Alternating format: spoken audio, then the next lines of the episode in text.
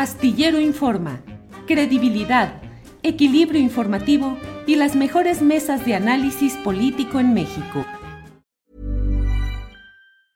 Ever catch yourself eating the same flavorless dinner three days in a row? Dreaming of something better? Well, HelloFresh is your guilt-free dream come true, baby. It's me, Kiki Palmer. Let's wake up those taste buds with hot, juicy pecan-crusted chicken or garlic butter shrimp scampi. Mm. Hello Fresh. Stop dreaming of all the delicious possibilities and dig in at HelloFresh.com. Let's get this dinner party started. One size fits all seems like a good idea for clothes until you try them on. Same goes for healthcare. That's why United Healthcare offers flexible, budget friendly coverage for medical, vision, dental, and more. Learn more at uh1.com. Astillero Informa, credibilidad, equilibrio informativo y las mejores mesas de análisis político en México. Muy buenas tardes. Me da muchísimo gusto saludarlos en este miércoles, ya mitad de semana. Julio ya está en camino, se incorporará en unos momentos más, tuvo que atender un compromiso, pero mientras vamos a adelantar algo de, información, que tenemos muchos, muchos temas interesantes, como este tema que da título a en nuestro programa del día de hoy. Pero si les parece, vamos a empezar con algo de información que es muy, muy relevante y pues este, este proyecto que se ha dado a conocer algunos medios de comunicación desde ayer por la noche por considerar que los presuntos delitos ya prescribieron. El magistrado José Luis Vargas va a proponer revocar la admisión de todas las denuncias, así como el inicio de un procedimiento administrativo en contra del hermano del presidente de Pío López Obrador, David León o Morena por los videos en los que aparece recibiendo bolsas aparentemente de dinero en efectivo en 2015.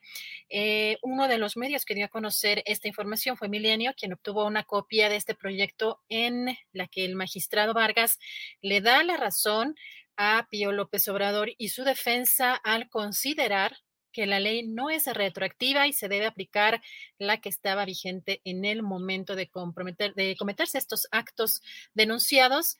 Y eh, en este caso, pues es que prescribió ya o ya habría prescrito este delito tres años después.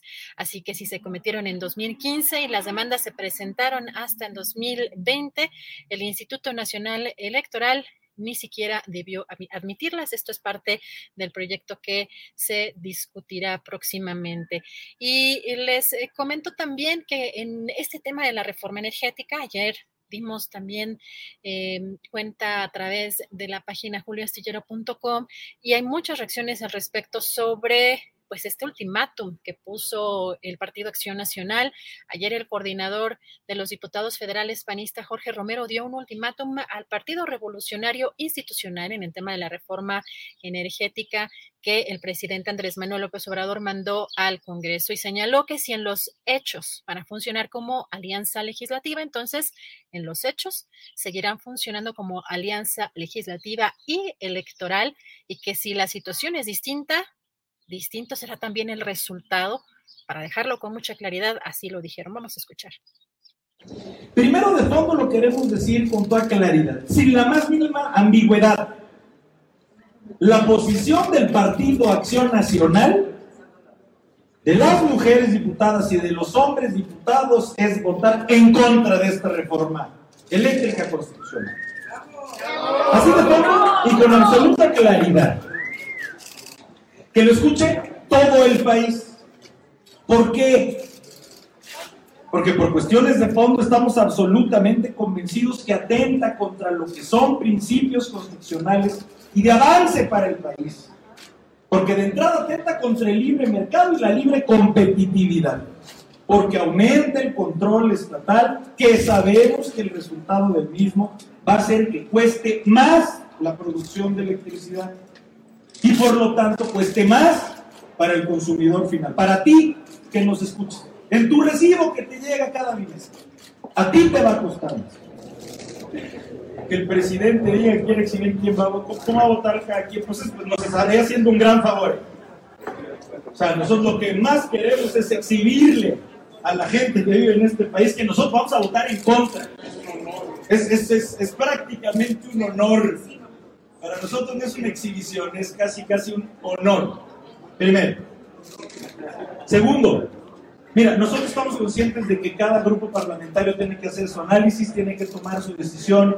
Lo hemos platicado profusamente. Esta es una de las reformas más importantes para este país y nosotros creemos que solo se es alianza cuando se tienen hechos de actuar como alianza. Cuando se sustenta en los hechos actuar como alianza. Así es que no me voy a adelantar. Si en los hechos vamos a funcionar como alianza legislativa, entonces en los hechos seguiremos funcionando como alianza legislativa y electoral. Y por ergo, si la situación es distinta, distinto será también el resultado para dejarlo con mucha claridad.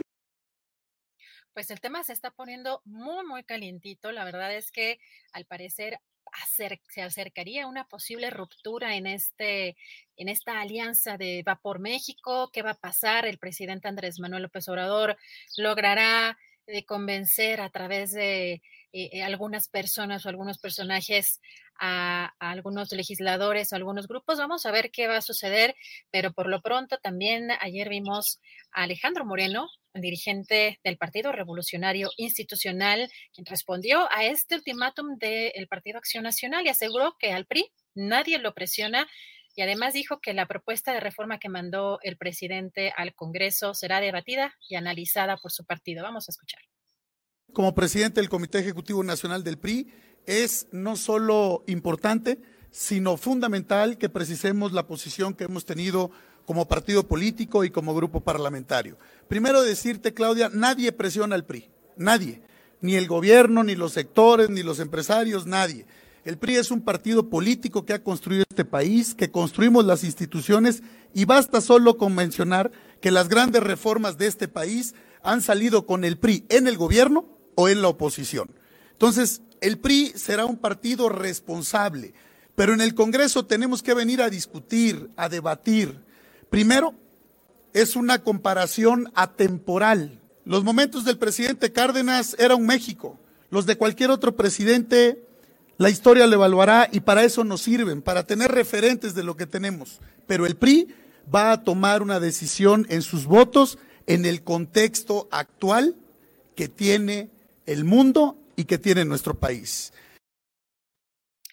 Bueno, y hoy el presidente Andrés Manuel López Obrador envió un mensaje a los legisladores sobre esta iniciativa que envió al Congreso en materia eléctrica y dijo que deben definirse si están en favor del pueblo o en favor de las empresas. Vamos a escuchar. ¿En qué consiste la iniciativa que estoy enviando a la Cámara de Diputados?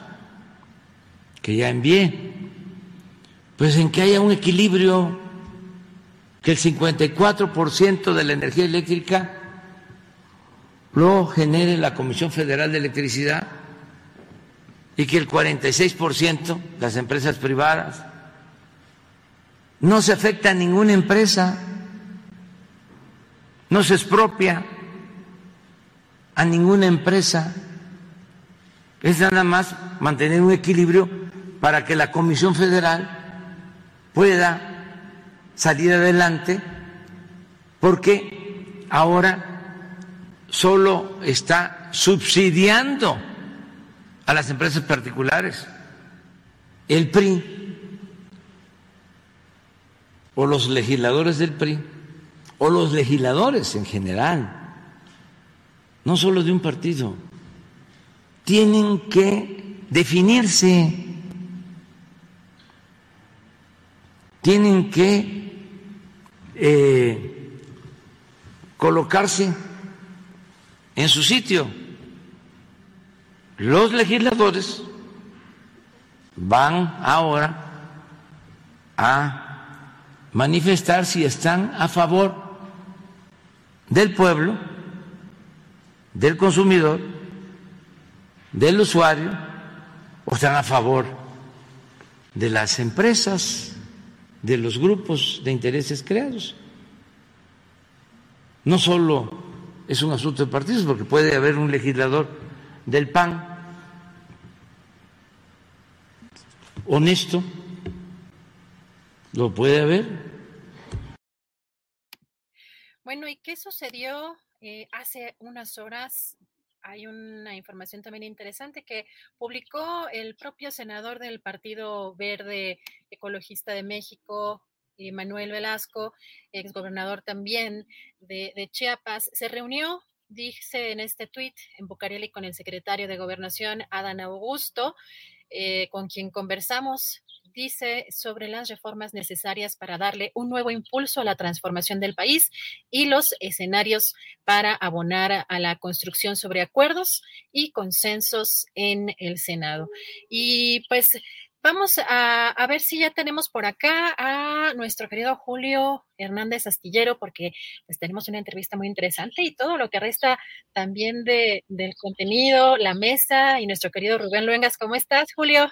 Bien, Adriana, muchas gracias por este inicio, como siempre, muy interesante, con mucha información, con muchos detalles de lo que va sucediendo. Gracias, Adriana.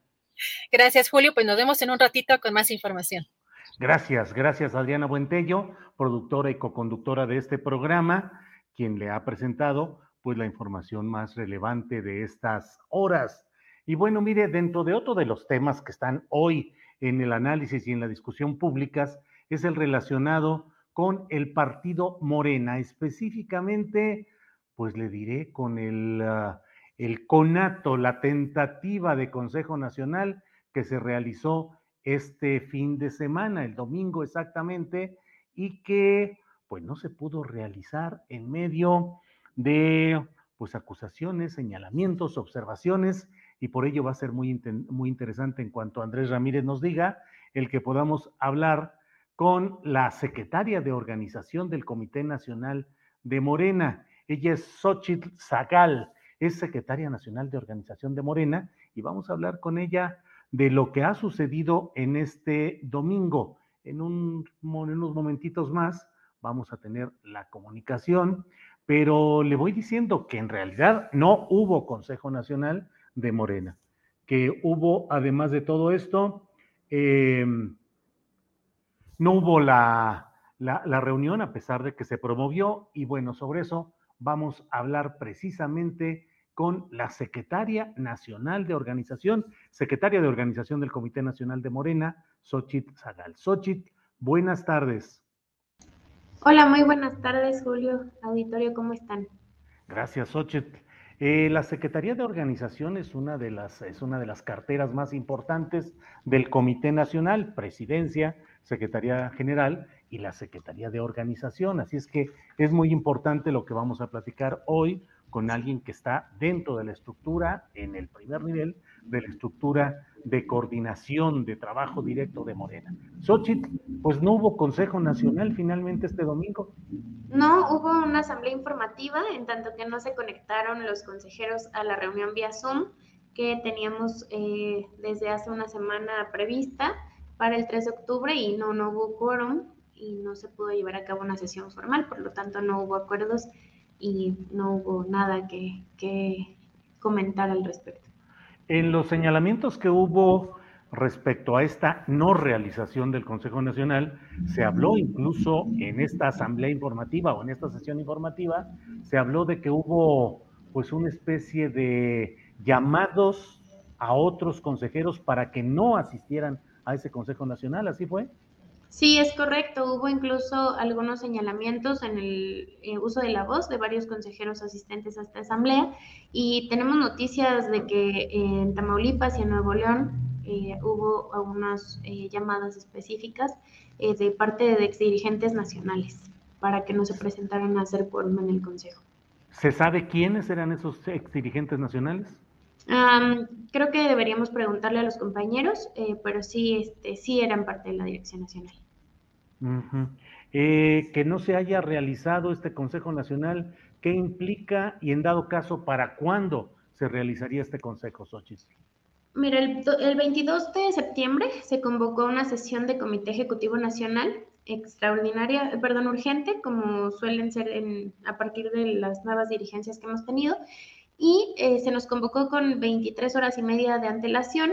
Se nos circularon los documentos a discusión 11 horas antes de la votación y esto implicaba unos lineamientos que normaban el actuar de una delegación especial que eh, tendría las atribuciones em, de afiliación y credencialización en el partido.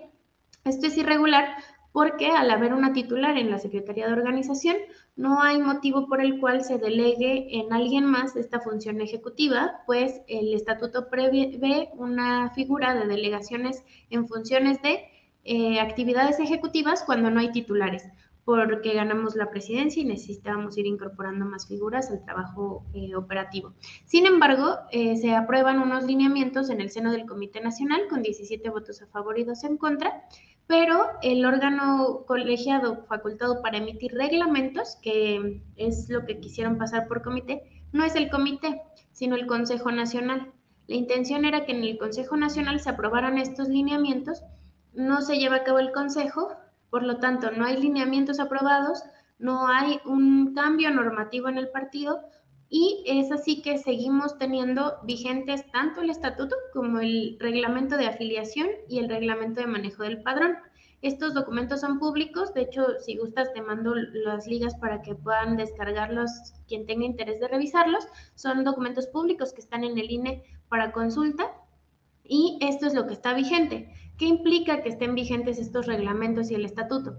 Que es la Secretaría de Organización la responsable del resguardo, salvaguarda, validación y eh, creación del Padrón Nacional de Protagonistas del Cambio Verdadero, la Secretaría Nacional de Organización del Comité Ejecutivo Nacional.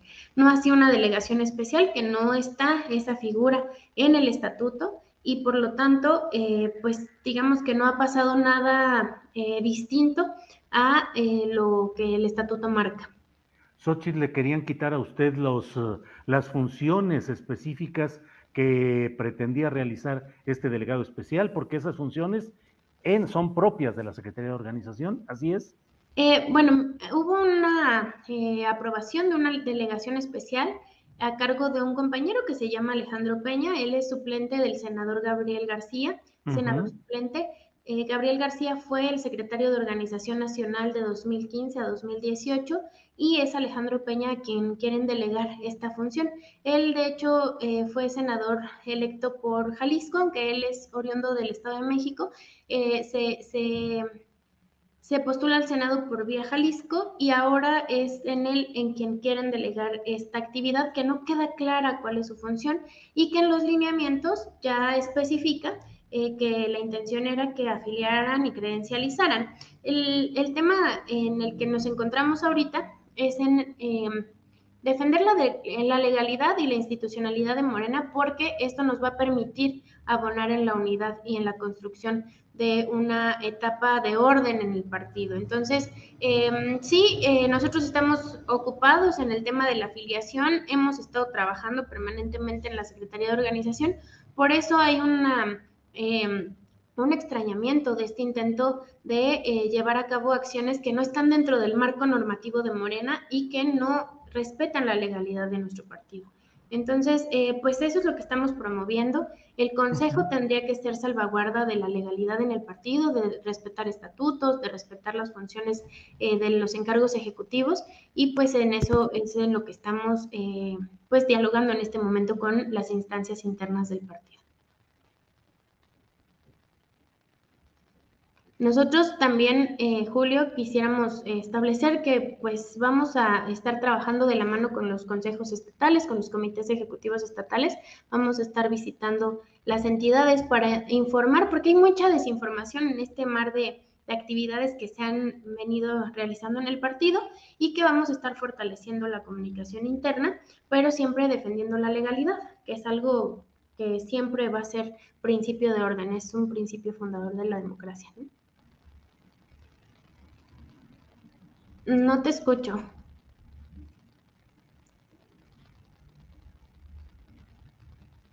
No. Sí.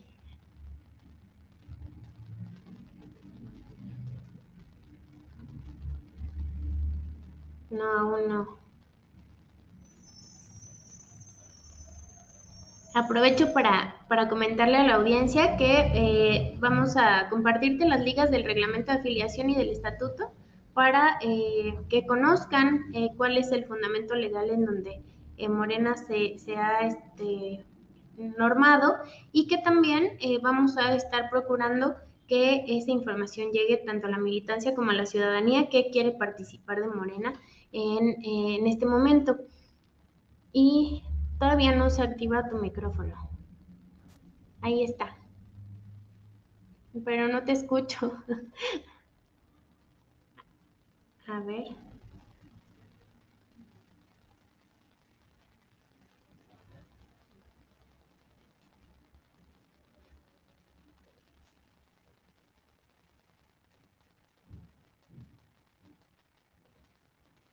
No, como que no hay, no hay tal vez conexión del micrófono.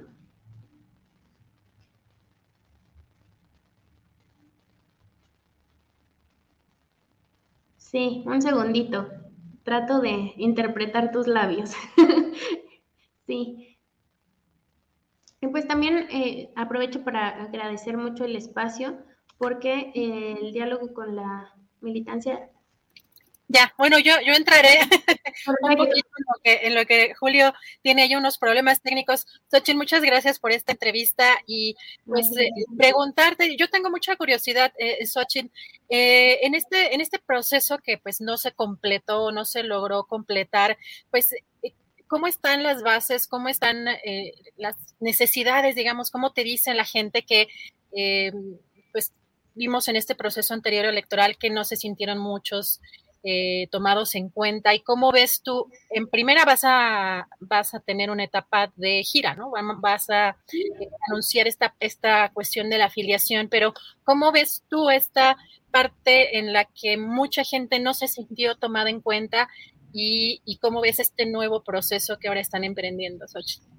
Eh, yo creo que en Morena tenemos claro los militantes fundadores que pues no venimos por encargos públicos, o sea, no venimos a participar por el cargo mismo, sino que es abonar a la transformación y que eh, lo que tenemos que defender en el partido es la legalidad, los procesos transparentes, la comunicación interna el diálogo, la voluntad política y creo que eso es algo que eh, tenemos que reforzar. Morena se convirtió en un espacio amplio de participación y esto implica pues eh, desarrollar mayores capacidades de diálogo interno y que creo que eh, pues en este proceso en donde ya pasamos el proceso electoral, donde ya estamos en vías de constituir una fuerza política de, de un partido político más robusto y más fuerte, pues tenemos que ir mejorando estas condiciones de participación y creo que si la legalidad es el principio rector de ello, vamos a hacerlo bien y vamos a tener a todos incorporados en las tareas de organización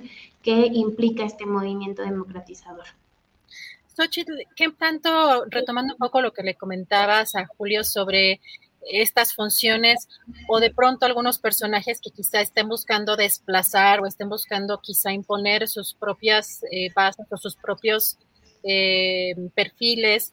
En, esta, particularmente en esta, en esto que le comentabas y, sobre el senador Gabriel Hernández, como mujer, ¿has visto em, de pronto que han buscado socavar tú eh, en tu posición o, buscando eh, disminuir tu, eh, tu influencia o interfiriendo en tu, en tu trabajo? ¿Cómo te has sentido? En, porque tienes una posición también fundamental precisamente para estructurar las bases. Sí, bueno, por un lado, eh, le quería comentar a Julio que si se le hace coincidencia que el, suplente del compañero Gabriel García sea quien sea el propuesto para encabezar esta delegación especial, por un lado, y por otro lado, creo que a mí no me corresponde eh, hacer público lo que eh, se me planteó desde la dirigencia, tanto el compañero Mario, bueno, más bien el planteamiento que me hizo el compañero Mario, él tendrá que hacerlo público, pero sí creo que, pues, si le investigan eh, hay una razón de ser de, esta delegación especial y en mi caso pues hemos estado eh, cumpliendo con nuestra tarea, de hecho no hay ningún señalamiento de eh, que no hayamos cumplido con las tareas, he estado en permanente comunicación con el equipo de la presidencia del Comité Ejecutivo Nacional y hemos revisado los sistemas de información, hemos revisado todas las tareas de la Secretaría y eh, de hecho, el equipo técnico del de compañero Mario calificó nuestros sistemas como muy buenos. Hemos eh, entregado resultados con la Comisión Nacional de Elecciones, con la Comisión Nacional de, Honestidad y Justicia, y él sabe en qué estado está la Secretaría y sabe el origen de los problemas, porque cuando yo llegué a la Secretaría de Organización en enero de 2020, pues el proceso del padrón ya estaba judicializado. Es decir, nosotros llegamos cuando ya había un señalamiento a que el padrón no existía. Y esto, pues, digamos que entre las gestiones de los secretarios anteriores se perdieron los sistemas y se eh, impugnó eh, la calidad del padrón de, de nuestro partido. Entonces, pues sí ha sido complejo, pero sí quiero señalar y eh, ser muy enfática en que no ha habido un solo, eh, una sola solicitud sobre mi trabajo en el seno del Consejo Nacional. Voy a hacer un informe, se lo voy a eh, pedir a la compañera Berta que en el siguiente consejo me permita exponer este informe detallado de las actividades de la Secretaría que mm, espero pueda compartirte, Julio, para que nos ayudes a difundirlo, porque nosotros hemos cumplido todas nuestras tareas en, la Secretaría y en efecto hay una, una cosa que creo que te queda de tarea para el público, Julio, el, investigar más sobre la delegación y los personajes que quieren em, pues tomarla, ¿no? Julio. Gracias, Adriana. Muchas gracias por el relevo. Gracias, Adriana. Gracias, Julio. Gracias, Ocho. Gracias. Xochitl, pues sí, pones el dedo en un tema muy importante porque el propio presidente de la República, luego de recibir a Gabriel García en eh, Palacio Nacional, eh, se anunció la salida de Gabriel García y lo que se dijo fue que porque el suplente Alejandro Peña, que estaba en funciones en el Senado, pasaba a ocuparse de una tarea estratégica en el Comité Nacional de Morena y por eso Gabriel García tuvo que regresar al Senado y Alejandro Peña dejó de ser senador eh, suplente en funciones para entrar ahora allá. Así es que Xochitl casi, casi te diría que es un enviado presidencial. Pues no sé cuál es el, digamos, el parámetro para, para medir a los eh, emisarios presidenciales. Sin embargo, sí quiero decir que el estatuto es el lineamiento, es el marco legal que nos rige y que eh, pues cuando yo llegué a la Secretaría de Organización no fue por una... Eh, por un asunto extraordinario, fue en un Congreso Nacional. Soy secretaria electa con el 70% del respaldo de los, de los congresistas presentes en ese Congreso, que es una representación de la militancia y que eh, pues todos tuvimos posibilidad de competir en ese Congreso. Gabriel García y otros compañeros son congresistas nacionales. Sin embargo, la militancia optó por votar por su servidora para encabezar las tareas de organización y pues yo sé que es un encargo y que los encargos son eh, pasajeros y que será alguien más quien encabece la Secretaría de Organización en los próximos años. Sin embargo, el tramo que me corresponde a mí lo haré con mucha responsabilidad y que eh, pues no podemos vulnerar la legalidad porque es el principio fundamental para el respeto y la unidad. Entonces, pues esto es lo que nos rige y vamos a estar en este ámbito trabajando. Xochitl Zagal, pues el elefante en la sala, es decir, lo que está presente y de lo que no se habla a veces con la suficiente contundencia, es Mario Delgado. ¿Cuál es el problema? ¿Qué está haciendo Mario Delgado con Morena? Pues creo que el compañero está haciendo algunas actividades que tratan de reforzar eh, su, em, papel frente al partido, pero que también le falta, eh, digamos, no sé si por falta de voluntad o por falta de conocimiento, pero sí una suerte de intercambio de eh, comunicaciones para que el partido funcione en armonía, porque creemos que si se respeta el estatuto, tendríamos total viabilidad todos de participar, pero cuando hay una Em, digamos, hay una disrupción del ejercicio de, las, em, de los encargos al interior del partido, pues ya no hay una armonía al interior. Entonces, creo que, creo que la dirigencia nacional no es tarea de un solo hombre o de una sola mujer. Creo que todos debemos coincidir en la unidad, debemos generar estrategias de, armonía, pero eh, respetándonos, ¿no? A todas y todos.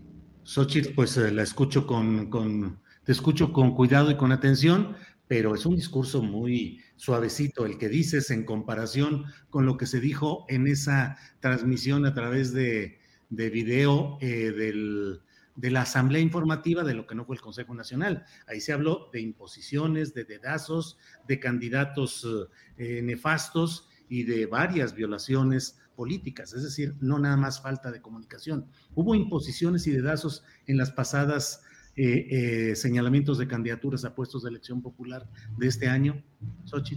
Creo, que lo que hace falta es transparentar los procesos y tener elementos objetivos de evaluación. Es decir, si la Comisión Nacional de Elecciones eh, presentara unos informes y los transparentara, transparentara sus decisiones y no fuera todo de manera discrecional, las decisiones no fueran solo discrecionales, creo que la militancia tendría más certeza de la participación. Entonces, creo que tenemos que ir caminando hacia una construcción de un partido más transparente, con mayores eh, elementos y unos procedimientos más claros para que eh, a todos nos deje satisfechos el proceso de selección de candidaturas, que siempre va a generar molestia. O sea, mm, pues un partido político es para participar en espacios públicos y siempre va a haber apasionamiento, ¿no? Pero, pero eso no implica que haya rupturas si hay transparencia y, buenos procedimientos, ¿no?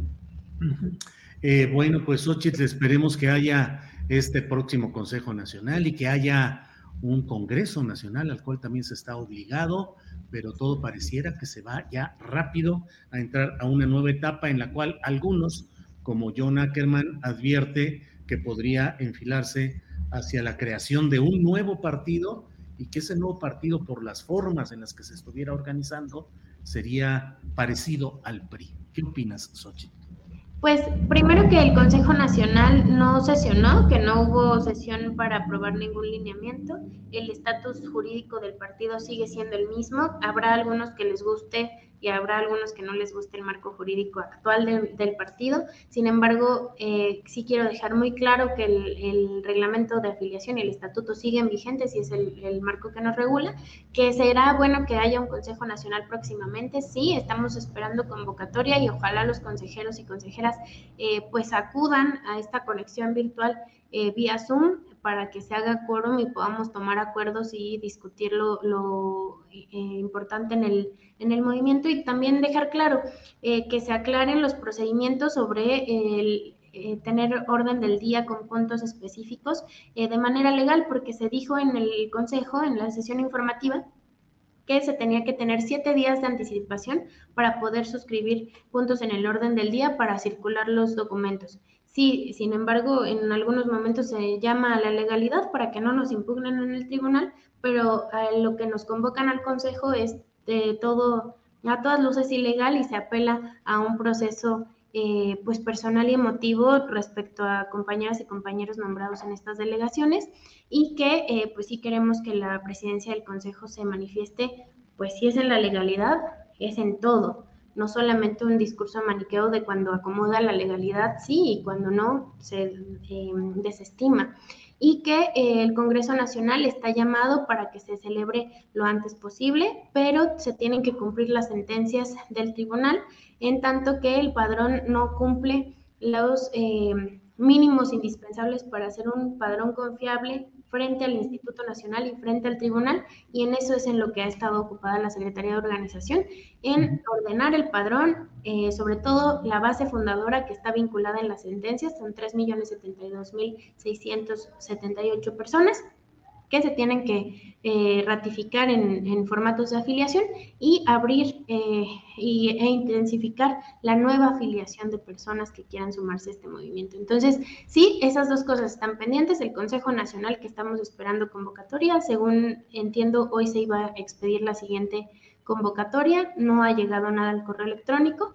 Tampoco hemos recibido los documentos a discutir en la sesión anterior y, eh, y el Congreso Nacional Sí, siempre y cuando el padrón se regularice porque implica congresos distritales, estatales y luego la renovación de la dirigencia nacional. Bueno, pues la fatigosa construcción de un partido y la lucha interna natural entre posiciones que plantean una u otra forma de avanzar en un partido histórico como es el de Morena. Xochitl, pues muchas gracias y estamos atentos a lo que siga en este tema, Xochitl. Muchas gracias. Muchas gracias a ti, que estés muy bien y te comparto los documentos para que nos permita seguir informando. Cómo no, muchas gracias, Xochitl Zagal. Hasta luego, gracias. Bueno, pues hay, como es natural, muchos comentarios en el chat de este programa. Eh, dice Ricardo Casas, legalidad. Quien hace la ley hace la trampa. Armando, Armando Angulo George dice, chin chin, el que se salga de Morena. Eh, Sócrates Abdel Sánchez, bueno, no, no, no, no. Morena se volvió un partido político y un partido político solo sirve a los políticos, dice Miquiavelo. Em, en qué no tienen por qué hacer una refiliación, porque el padrón existe, dice Manuel Herrera. Juan Manuel Calderón dice respeto a los principios, objetivos y procesos del partido, no a la manipulación de políticos a sus propios intereses. Eh, Beatriz Bernal Mota dice, buenas tardes, innegable que la militancia fue echada a la basura, Mario Delgado trabaja para alguien en particular, no le importan las bases. Eh, eh, Muga 777 dice, Morena es un movimiento, no tiene un solo pensamiento. Martín Franco, la deformación de Morena es obvia. El proceso de selección de candidatos en las pasadas elecciones fue de lo peor. Eh, Julieta Silva dice más bien la dirigencia de Morena no tiene ideales, solo intereses. Manuel Herrera dice si hubo imposición en Morena, sino que vean en Campeche, los militantes fueron desplazados por eso la gobernadora apenas ganó con seis mil votos de más. Bueno, pues son muchos los comentarios. Diego Guzmán pregunta, ¿Delgado es monrealista? No, Mario Delgado es 100% ebrardista. Fue el secretario de Educación, el secretario de Finanzas durante el gobierno de Marcelo Ebrard en la Ciudad de México, de tal manera que se suele hablar de Mario Delgado como el hombre de los dineros de Marcelo Ebrard.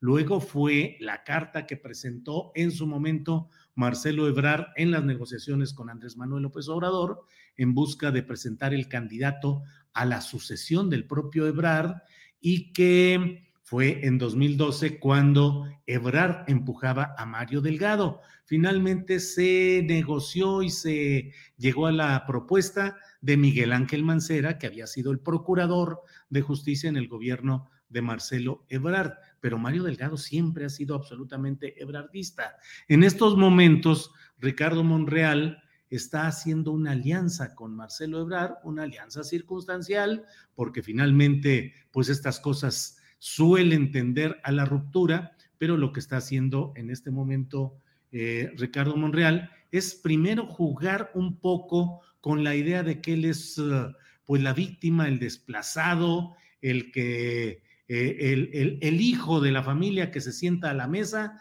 y no tiene su plato con comida. Y eso lo está manejando muy bien, diciendo, a pesar de todo esto, yo sigo aquí en la familia, sigo sentado en la mesa y quiero a la buena hacerme de mi plato sucesorio para 2024. Pero la lucha política esencial está por el lado de Marcelo Ebrard y de Claudia Sheinbaum. Em, Ricardo Monreal creo que va a terminar eh, contribuyendo, sumándose a algunos de los dos polos principales que se tienen en este momento, aunque la otra posibilidad es que se llegue a tal confrontación de posturas entre ebrardistas y claudistas que finalmente una baraja, una carta como la de Ricardo Monreal pueda entrar. Pero no olvidemos que Ricardo Monreal ya tuvo, si esto fuera como luego dicen, un jarrito de tlaquepaque, ese jarrito ya está lastimado en la confianza entre Andrés Manuel López Obrador y Ricardo Monreal. Esa confianza se rompió cuando Ricardo Monreal forcejeó tratando de evitar la postulación de Claudia Sheinbaum como candidata al gobierno de la Ciudad de México en 2018.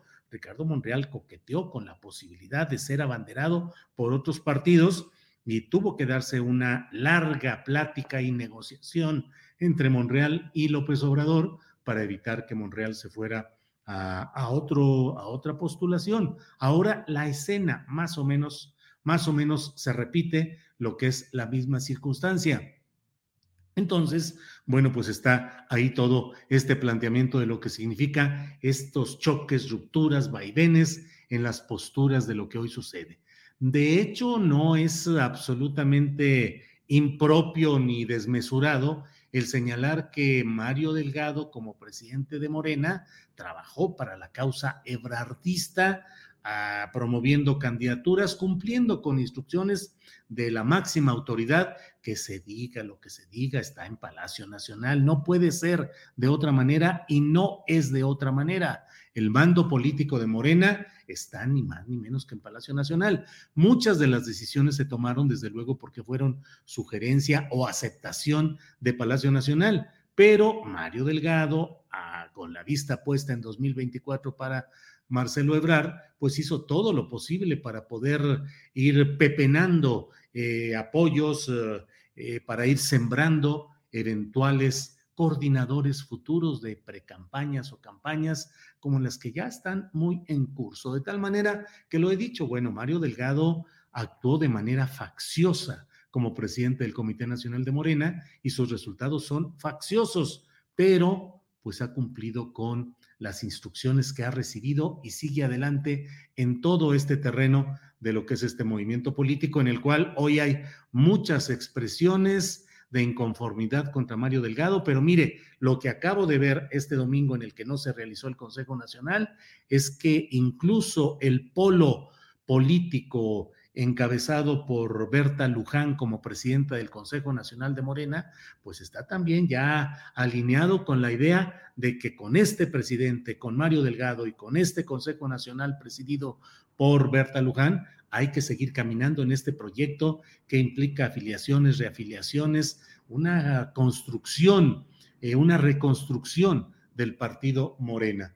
Voces como las de John Ackerman o como la que acaban de escuchar de la joven secretaria de organización Xochitl Zagal, pues son una parte que reproduce muchas de las quejas que tiene la militancia de Morena, pero no necesariamente eh, tendrán el oído superior y la capacidad de convertirse en algo diferente, a menos que en Morena hubiera tal militancia y tal decisión de esa militancia que hicieran cambiar el curso de las cosas. En política las cosas no se mueven ni por buenas intenciones, ni por buenos deseos, ni por exhortaciones a trabajar por el bien común y por México y por los mejores propósitos. En política son los grupos, son la fuerza de cada cual y son los intereses. Eso no es negativo, es natural es la naturaleza de la propia política, son los intereses, son los grupos, son las visiones distintas. Intereses para bien o para mal, grupos para bien o para mal, esa es la gran discusión. Pero la política está llena de todo esto y uno puede hablar en términos pues muy románticos de que bueno, en la política, ¿por qué no se ponen de acuerdo y por qué no salen adelante para luchar por el bien del país y por los intereses mejores de nuestro país?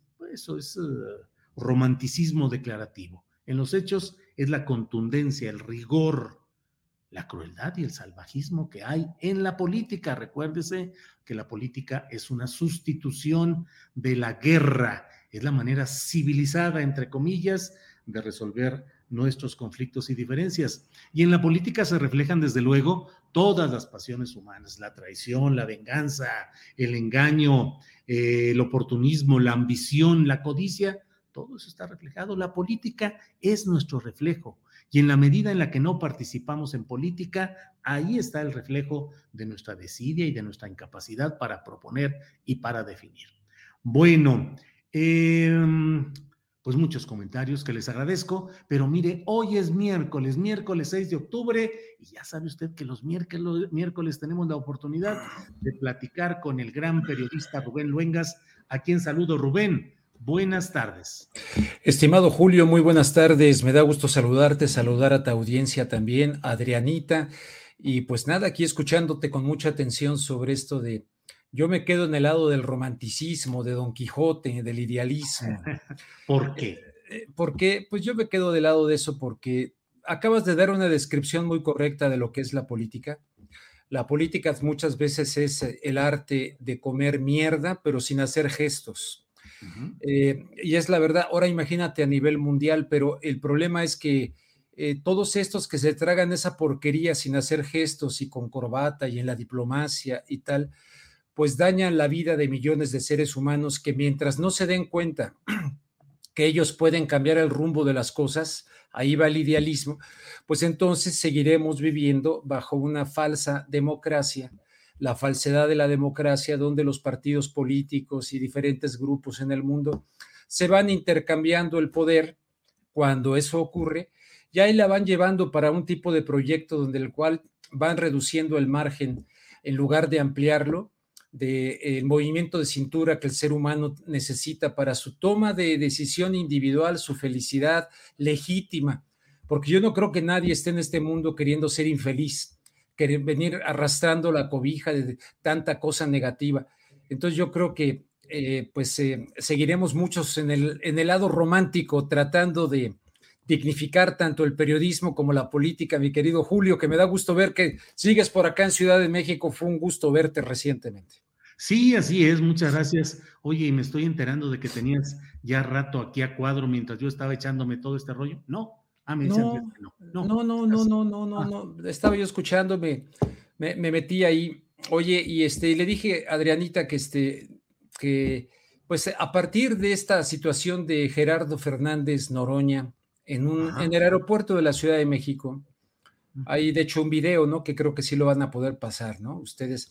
Eh, hay una, sí sabes, ¿no? Gerardo Fernández Noroña en el video, eh, le empiezan a decir que se ponga el tapabocas, empiezan a gritar. El video cuando quieras enviarlo. Ah, bueno, pues ¿qué te parece si quieres, si, si lo ponemos primero? Y a partir de eso, pues sí me gustaría hacer algunas reflexiones que yo creo que son oportunas, pertinentes respecto a por qué, por qué eh, no, ha, no ha existido el debate ni en México ni en el mundo y esta disidencia, por decirle así, aunque yo sé que es histórica, que a Fernando, a Fernando de Noroña lo aman o lo aborrecen, lo odian, etcétera, ¿no? Pero creo que hay un, hay unas reflexiones que a partir de su rebeldía se pudieran plantear en este espacio el día de hoy, este miércoles aquí contigo. ¿Qué te parece si vemos el video? Sí, adelante, por favor.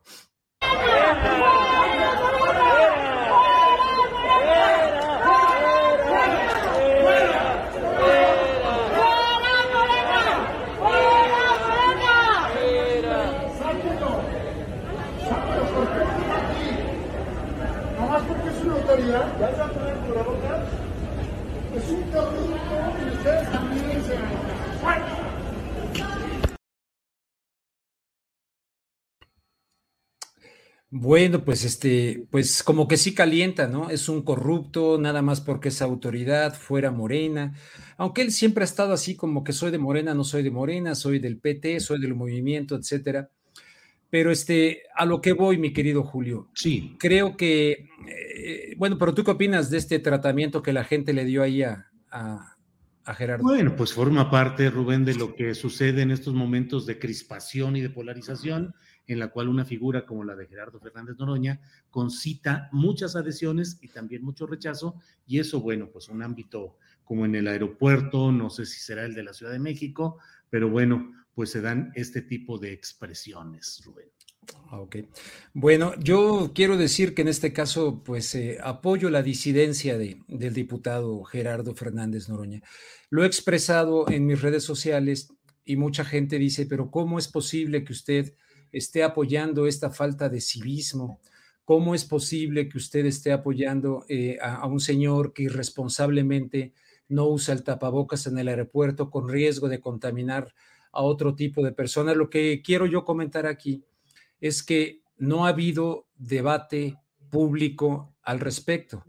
El debate público respecto al tema, no solamente del tapabocas, sino del tratamiento de este asunto de la pandemia en términos generales, ha sido asfixiado en algo que aquí anoté, la unanimidad, una unanimidad asfixiante. Esas personas que se encontraron a Gerardo en el aeropuerto tal vez no han tenido acceso a el punto de vista de científicos serios, absolutamente serios, que cuestionan la utilización de determinados espacios, o sea, eh, relativizan esta cuestión absolutista que muchos han querido plantear de el cubrebocas. Eh, puede estar equivocado Noroña, puedo estar equivocado yo, en lo que no estamos equivocados es en que ha sido asfixiado el debate en un concepto de unanimidad, que es una unanimidad asfixiante en el nombre de la ciencia.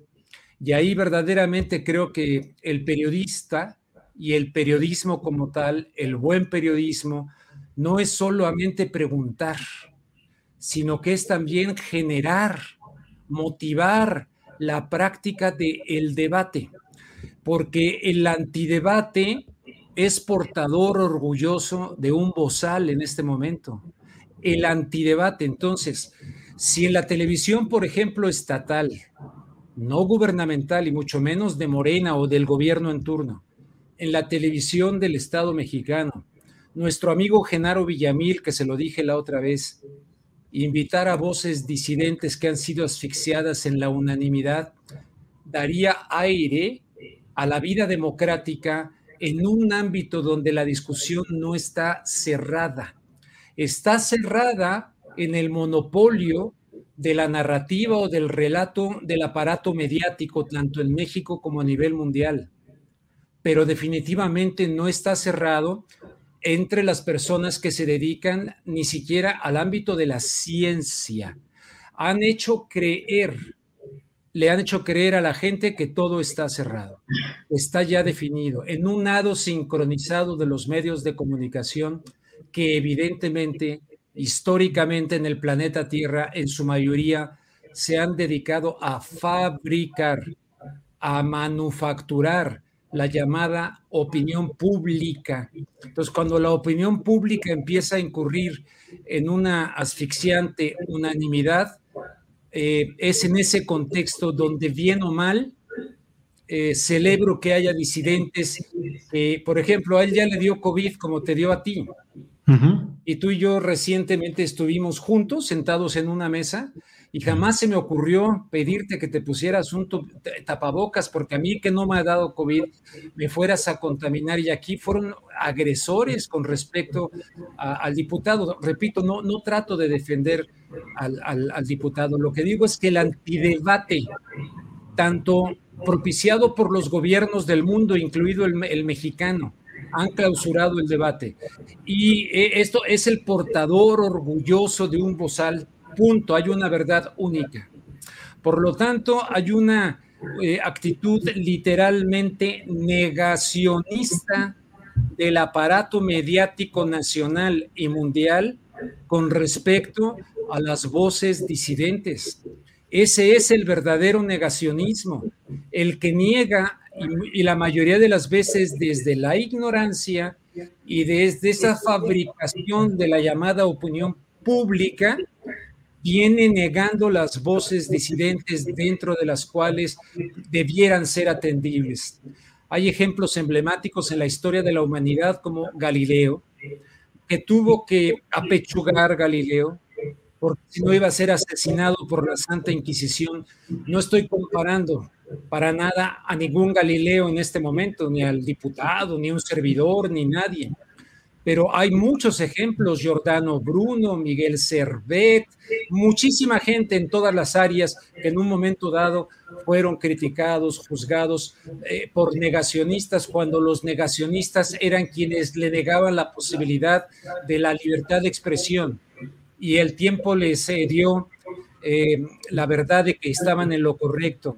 Hay una pregunta en esto, Julio, si hay tanta seguridad en lo que sí se autoriza a difundir de modo masivo y cotidiano, como la llamada buena ciencia y las medidas de los gobiernos, si están absolutamente seguros de eso, ¿por qué, por ejemplo, en España, en el primer debate televisivo en el cual fueron autoridades españolas a debatir con disidentes ante las primeras cifras que plantearon los disidentes, los representantes de la versión del gobierno de Pedro Sánchez se levantaron y se fueron, negándole a la audiencia un ejercicio democrático en, ese ámbito. ¿Por qué?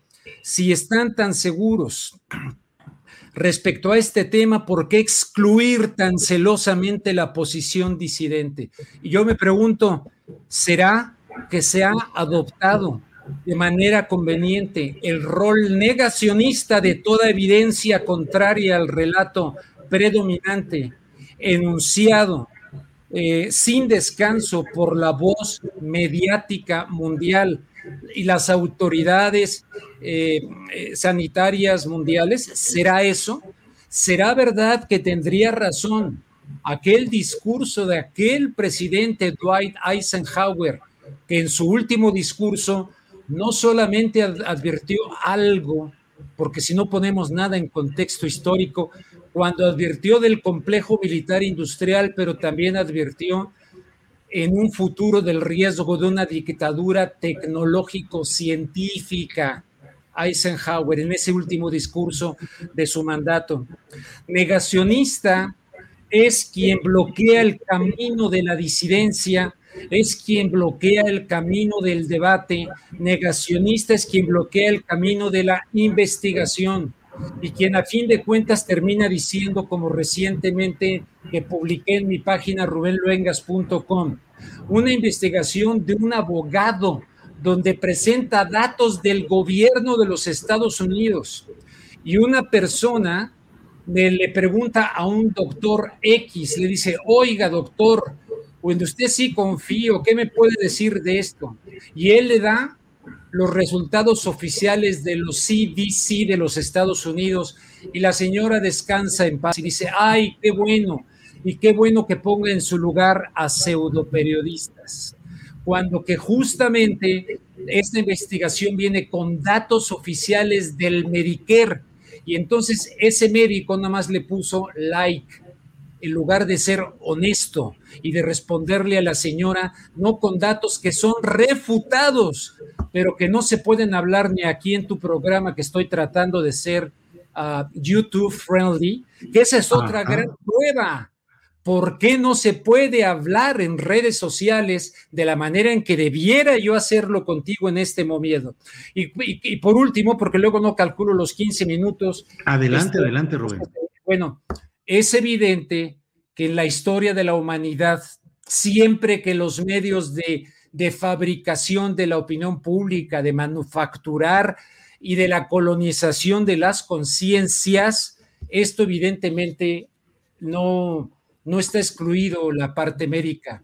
Quienes conozcan el papel de los Rockefeller, de aquel Rockefeller del petróleo cuando se empezaron a descubrir derivados del petróleo para una serie primero de plásticos, pero luego de medicamentos, cuando Rockefeller hizo una inversión multimillonaria para eliminar y colocar como babosos a todos aquellos que entendieran la cosa holística y por lo tanto establecer el criterio de las farmacéuticas, de las cuales dependemos actualmente muchos pacientes como tu servidor. Entonces, ¿dónde está el negacionismo? Por eso yo celebro que haya un disidente, que a partir de una situación en un aeropuerto digan, no estoy enfermo. Este, hay gente que con científicos de primer nivel. Ayer contaba Noroña cómo su sobrino le decía que su hermana llegó de la escuela con un tapabocas distinto. Le dijeron, y este tapabocas es que a mi amiguita le gustó el suyo y a ella el mío y este es de colores y se intercambiaron tapabocas. No hay debate, no hay debate y en una sociedad verdaderamente democrática, aún en la emergencia de una enfermedad, más aún ahí tendría que darse el debate. ¿Qué papel juega el miedo? Mucho. Pero ¿sabes qué papel juega la culpa? Por mi culpa, por mi culpa, por mi grande culpa. Esa culpa que nos han inoculado desde niños para controlarnos. La culpa del pecado, en, la estructura de la Iglesia Católica y te habla un católico, pero disidente y crítico de, una, de un secuestro del verdadero cristianismo que no inoculaba la culpa, sino inoculaba el amor, el perdón, la comunidad, la fraternidad, no el miedo, porque decía el miedo mira al castigo. Entonces nos tienen controlados de miedo y de culpa y mucha gente veo que están con esa culpa que nos quieren inocular, incluso el Papa Francisco. Ponerse la terapia génica es un acto de amor, no hacerlo es un acto de desamor. Uy, Entonces viene esta denuncia, la denuncia que venía después del 11 de septiembre en Estados Unidos, que todo mundo tenía cara de terrorista y que pagaron con eso los hermanos musulmanes que empezaron a designarlos. Entonces esa es mi reflexión. Celebro que el diputado Gerardo Fernández Noroña, incluso ayer, me dijera, Rubén, estoy muy, muy preocupado por el tema de las terapias jeríngicas ya se lo dije al doctor Gatel.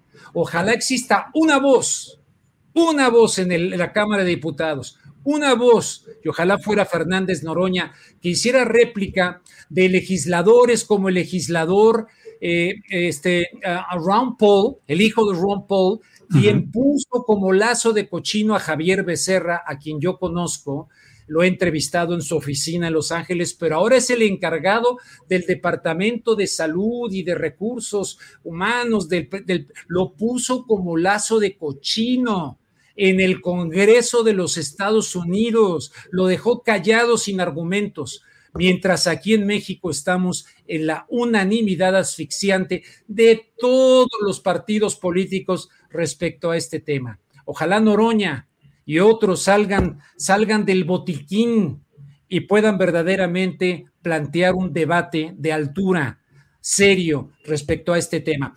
Precisamente mañana se entrega la Belisario Domínguez. Eh, creo que es un mito eso de que le cortaron la lengua a Belisario Domínguez. Lo que no es un mito es cómo se enfrentó a la dictadura y a Victoriano Huerta. Eso sí no es un mito se entrega a la Belisario Domínguez, sinónimo de libertad de expresión y de defensa de la opinión de los otros en contra de las dictaduras. Hagámosle honor a Belisario Domínguez, le hayan cortado la lengua o no, pero que fue asesinado por tener el valor de no quedarse allá como médico en su en sus Chiapas y de venir a meterse a la política y ser un hombre liberal que cuestionó la dictadura y mañana se la entregan a Ifigenia Martínez. Y te pregunto para terminar, ¿tú qué opinas de que no vaya Andrés Manuel López Obrador por lo que le dijo Lili Telles? Pues Rubén Luengas, luego de escuchar este manifiesto contra la unanimidad asfixiante y toda esta proclama que has hecho como ciudadano, como periodista, pues no me queda más que la reflexión y en eso eh, vale mucho la pena el que el escuchar voces como la tuya y hacer los planteamientos que estás haciendo. Así es que me felicito de tener la oportunidad de escuchar tu voz, que aun cuando en el chat pues hay comentarios de toda índole, algunos cargados a una posición en la que eh, critican también tus palabras, bueno, yo creo que justamente ahí está el hecho de poder hablar y de poder plantear esto, más allá de las restricciones que impone ya YouTube al tratamiento de estos temas y más allá de una corriente mayoritaria de pensamiento y de acción facial en este caso, que creo que vale la pena, como tú dices, el debate y el análisis. Así es que eso es lo, principal. Y el, respecto a lo que tú me preguntas, eh, yo creo que el presidente debió de ir, creo que le ha dado una exposición mediática muy alta a Lili Telles, creo que le van a subir sus bonos políticos, de Lili Telles, a pesar de todas las acusaciones y señalamientos de parte de los eh, obradoristas o los contrarios al Partido Acción Nacional. Yo creo que el presidente debió de ir porque justamente en una ceremonia sobre libertad de expresión, el presidente de la República debía haber puesto ese ejemplo. entiendo que podría generarse una circunstancia anómala, mm, ríspida, pero bueno, pues son los riesgos de momentos como los que estamos viviendo, Rubén. Pero yo, la verdad, con lo que me quedo sustancialmente es con este manifiesto contra la unanimidad asfixiante que has hecho y que te agradezco aquí. Rubén. Oye, nomás un, último comentario. Yo sé, eh, yo sé, y de verdad que ya no veo lo que comenta la gente del chat, ¿no? Cuando es un comentario de buena, de buena fe, de buena voluntad, de gente que se mete ahí para estar en desacuerdo, eso es totalmente respetable Qué bueno, es importante, toda mi vida ha ocurrido así. Eh, imagínate que nadie criticara tu postura, me parece estupendo. Pero sabes que el concepto de crítica de Roland Barthes, que yo lo enseñaba en mis clases de, de periodismo en la universidad cuando di clases aquí en México, yo les pedí a los muchachos que leyeran el libro de Roland Barthes sobre crítica y verdad. Y Roland Barthes dice ahí, criticar no es hacer pomada algo, ya te lo he comentado otras veces, lo repito, no es querer destruir algo. Aquí en el chat de las redes sociales, mucha gente lo hacen también contigo, lo vi recientemente y se meten, eh, dicen cualquier cantidad de cosas recientemente cuando, eh, donde incluso no me voy a meter a contestarles a, medio mundo, pero sacan cosas de ti que son, que, son, que son calumnias en realidad. Entonces hay que distinguir entre quien busca la verdad y dentro de esa crítica, yo a todos estos les invito a que me escriban a mi correo electrónico ruben.luengas.yandex.com y puedo intercambiar con quienes busquen un debate sano, ofrezco un debate sano. Les he ofrecido meterlos en vivo en mi programa, aún con el riesgo de que YouTube, a la hora de yo dar mi punto de vista, me cancele mi nuevo canal de YouTube. Pero desgraciadamente, Roland Barthes dice, la crítica es un ejercicio creativo, distinguir, separar, desdoblar para hacer la realidad más inteligible. Claro. Eso es lo que necesitamos en este momento. Nos va de por medio mucho en la vida, créemelo. Y desgraciadamente, como hay una censura brutal mediática y en los gobiernos, y en los gobiernos mundiales, evidentemente la gente no tiene la capacidad de decir, una cosa es un insulto, una crítica, pero yo valoro las críticas informadas y ahí les ofrezco, escríbame ruben.luengas.yandex.com y ahí podemos intercambiar. Claro. Y ahí entonces ahí, ahí vemos y tal vez me logran hacer ver algo a mí que yo no veo y tal vez yo les logro hacer ver algo al que no. Pero en un momento pues muy crítico, verdaderamente, celebro celebro el signo semiótico de Fernández Noroña, como cuando te vi a ti el sábado pasado, que me viste pararme al baño y no me puse aquella cosa y dije, alguien me puede decir algo aquí. Pues no me la voy a poner y no me la voy a poner porque la obediencia, mi querido amigo, termino con esto, ya sé que ahora sí me volé la barda. El totalitarismo es obediencia y la obediencia trae el totalitarismo, ya sea que se parezca más al fascismo o al comunismo. Importa poco la obediencia individual generalizada lleva inevitablemente a la sociedad a un mal lugar. Seré y seguiré siendo un desobediente. Muy bien, Rubén Luengas. Muchas gracias por esta ocasión y nos vemos el próximo miércoles. Fuerte abrazo y el próximo miércoles. Gracias, man. Chao. A ti, hasta luego. Gracias.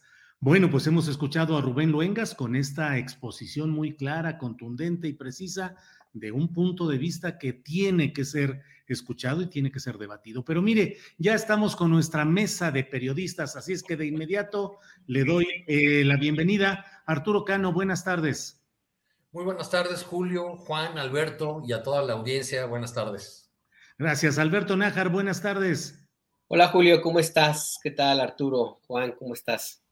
Gracias. Eh, Juan Becerra Costa, buenas tardes. Muy buenas tardes. ¿Qué pasó, Julio? ¿Cómo estás, Alberto Arturo y a todo el auditorio? Muchas gracias por acompañarnos. Gracias por la invitación, como siempre, Julio. Gracias, muy amables. Arturo Cano, ¿qué está pasando con el PRI, eh, con la alianza, la coalición opositora, ante la posibilidad de que el PRI vote por Morena, en este caso de la reforma eléctrica y relacionada con el litio? se anda acabando de veras ya el presunto amor que se tuvieron estos tres eh, acompañantes partidistas, Arturo Cano?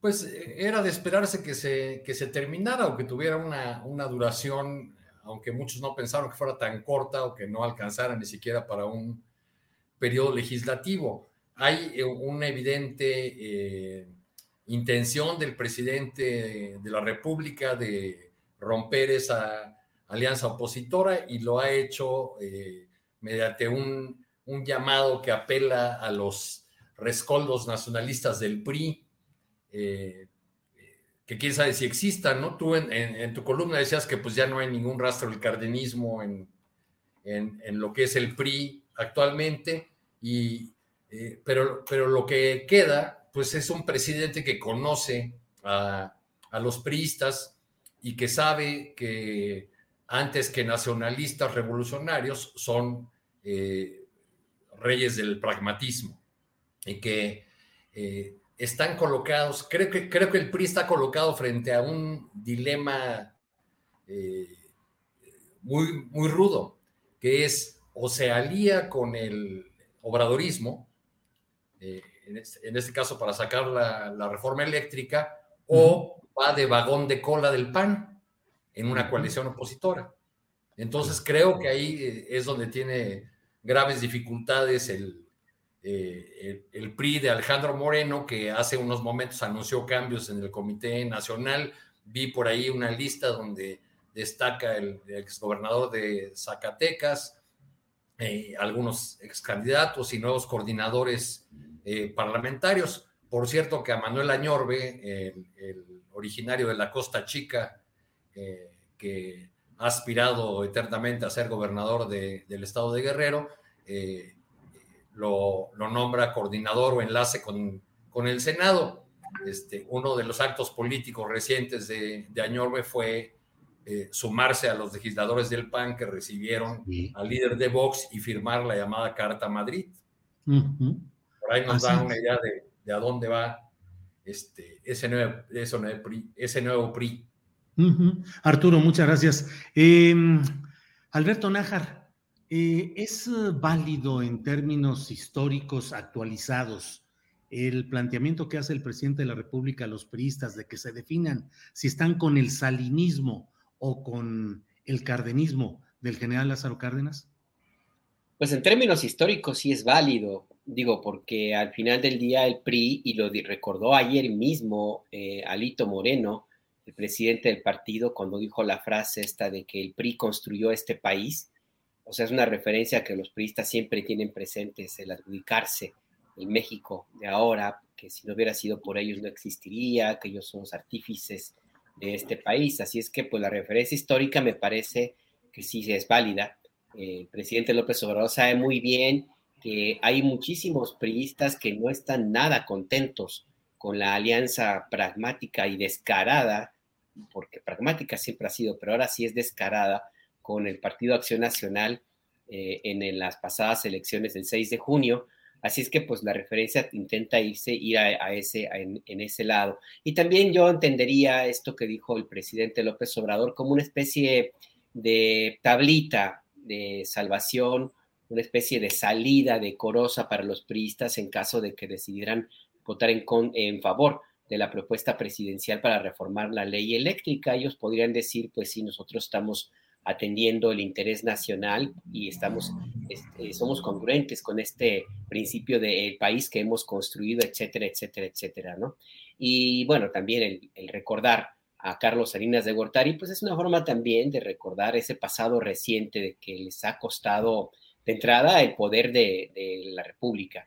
Ellos perdieron el gobierno de México después de una pues tragedia desde eh, para ellos políticamente hablando después del gobierno de Carlos Salinas y lo que representó ese personaje extraviado en términos de la militancia política que fue Ernesto Cedillo. Entonces, para ellos, pues sí, sí les, les, conviene de una u otra forma alejarse en ese sentido del el salinismo y de tratar, pues sí, de, de, construir una base eh, política propia no hay que olvidar qué, es el PRI en este momento, pues es un partido hecho polvo, es un partido que no, su principal activo son algunos gobiernos estatales, claro, pero en Ciudad de México pues es el edificio en la alcaldía Cuauhtémoc, em, que pues, si lo vendieran sacarían, yo creo que más que las prerrogativas que les corresponden por el tamaño del partido político que representan, ¿no? Entonces, sí, los priistas creo que están eh, en, la, idea de establecer una base propia, ser un partido competitivo de adeveras, eh, de una u otra forma también tratar de, eh, sacudirse esa, esa relación con Acción Nacional, como bien dice Arturo, pues están metidos en el último vagón, pues son el cabuz de eso que fue la alianza bizarra, extrañísima. Y también hay un elemento que me parece importante también dejarlo en, la conversación y con esto cierro, Julio. Em, al PRI como algunos panistas, pero sobre todo a priistas, sí se les puede apretar por algún lado que se llama Fiscalía General de la República y expedientes judiciales. No hay que olvidar que un personaje que estaba ayer mismo en la fotografía con Alito Moreno es Rubén Moreira. Y los hermanos Moreira tienen un pasado ahí muy, muy peculiar en términos de los gobiernos estatales que encabezaron en Coahuila. Entonces, por ejemplo, por ahí el presidente López Obrador tendría forma de negociar más allá del convencimiento histórico o las referencias políticas o la salida pragmática y, electoral que le pueda dar al PRI, pues ellos saben muy bien que se les puede apretar y pues eso tendrá que ser parte de la reflexión. No van a analizar nada más el texto de la iniciativa, ¿eh? Yo creo que van a analizar otros textos que son necesariamente, que se llaman de otra forma, investigaciones, expedientes judiciales, pesquisas. ¿El uso de la justicia para presiones políticas, Alberto? Mira, yo creo que ellos saben bien que eso es una alternativa que puede utilizarse y saben perfectamente que el presidente López Obrador es un personaje político y muy duro en esos, en esos aspectos eh, y también es un personaje que conoce a muchos por las tripas y que sabe que él, el presidente de la República, no se va a tentar el corazón al momento de ordenar o de hacer que se cumpla la ley como tenga que cumplirse. Es decir, Alberto, y perdonar las culpas si votan a favor. ¿Perdón? Aunque hasta ahora más que más expedientes ha habido embajadas. Pues mira, pues es, es que es la política de la zanahoria y el garrote. O, como diría algún otro personaje inefable, ¿no? Bueno, lo dijo un personaje que pues, está en la prisión, que se llama Shenley Yegon, en referencia a otro que ese sí es inefable, impresentable, y priista, de origen priista, Javier Lozano. Yo creo que los priistas, el, partido va a leer o está leyendo, insisto, no la iniciativa presidencial solamente en reforma eléctrica, está leyendo una frase que dice, copelas o cuello. Sas, mano. Muy bien, Alberto Nájar, muchas gracias. Juan Becerra Costa, usar los instrumentos de justicia para conseguir eh, avances políticos o logros políticos y en ese sentido perdonar a los culpables y a los corruptos, porque ahora sí van a votar por un noble fin, suponiendo que así fuera, Juan. Pues suponiendo que así fuera, Julio, y, eso pues atentaría contra todo lo que ha venido diciendo el presidente con respecto al combate a la impunidad y a la corrupción, utilizar eh, a la justicia como eh, señuelo, como zanahoria, como premio este, para en caso de que aquí el PRI este, se sumara y votara por las iniciativas de reforma, pues, este, híjoles, no sé, no sé, Julio. Yo lo que veo aquí es que el PAN ya se puso celoso. Here's a cool fact: a crocodile can't stick out its tongue. Another cool fact: you can get short-term health insurance for a month or just under a year in some states. United Healthcare short term insurance plans are designed for people who are between jobs, coming off their parents' plan, or turning a side hustle into a full time gig. Underwritten by Golden Rule Insurance Company, they offer flexible, budget friendly coverage with access to a nationwide network of doctors and hospitals. Get more cool facts about United Healthcare short term plans at uh1.com. Ever catch yourself eating the same flavorless dinner three days in a row? Dreaming of something better? Well, HelloFresh is your guilt free dream come true, baby. It's me, Kiki Palmer. Let's wake up those taste buds with hot, juicy pecan crusted chicken or garlic butter shrimp scampi. Mm. Hello Fresh. Stop dreaming of all the delicious possibilities and dig in at HelloFresh.com. Let's get this dinner party started.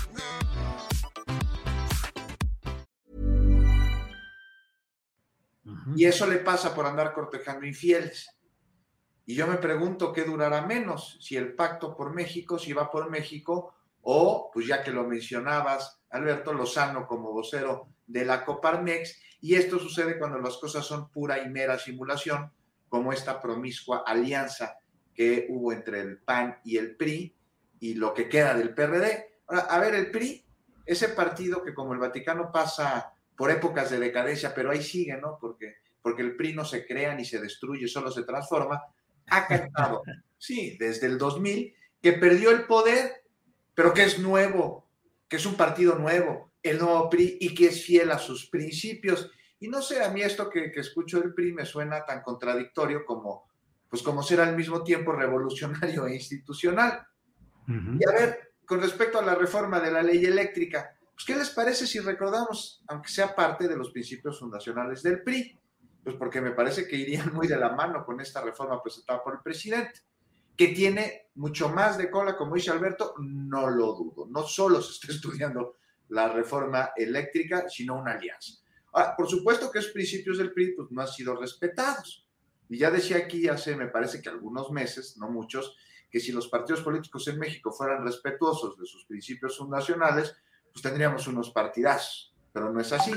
Y basta recordar, por ejemplo, el giro que da el PRI en los 80 para que durante los 90 se desestaticen los recursos de los mexicanos.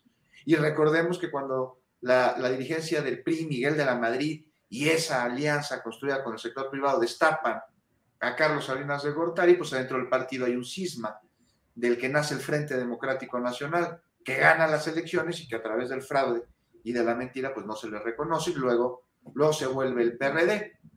Y hoy, bueno, hoy los ideales de ese grupo de mexicanos que en 1988 encabezó Cuauhtémoc Cárdenas, pues hoy muchos están en el poder y buscan echar para abajo todo lo que durante el salinato se forjó en un esquema de saqueo de la nación, que fue más institucional que revolucionario.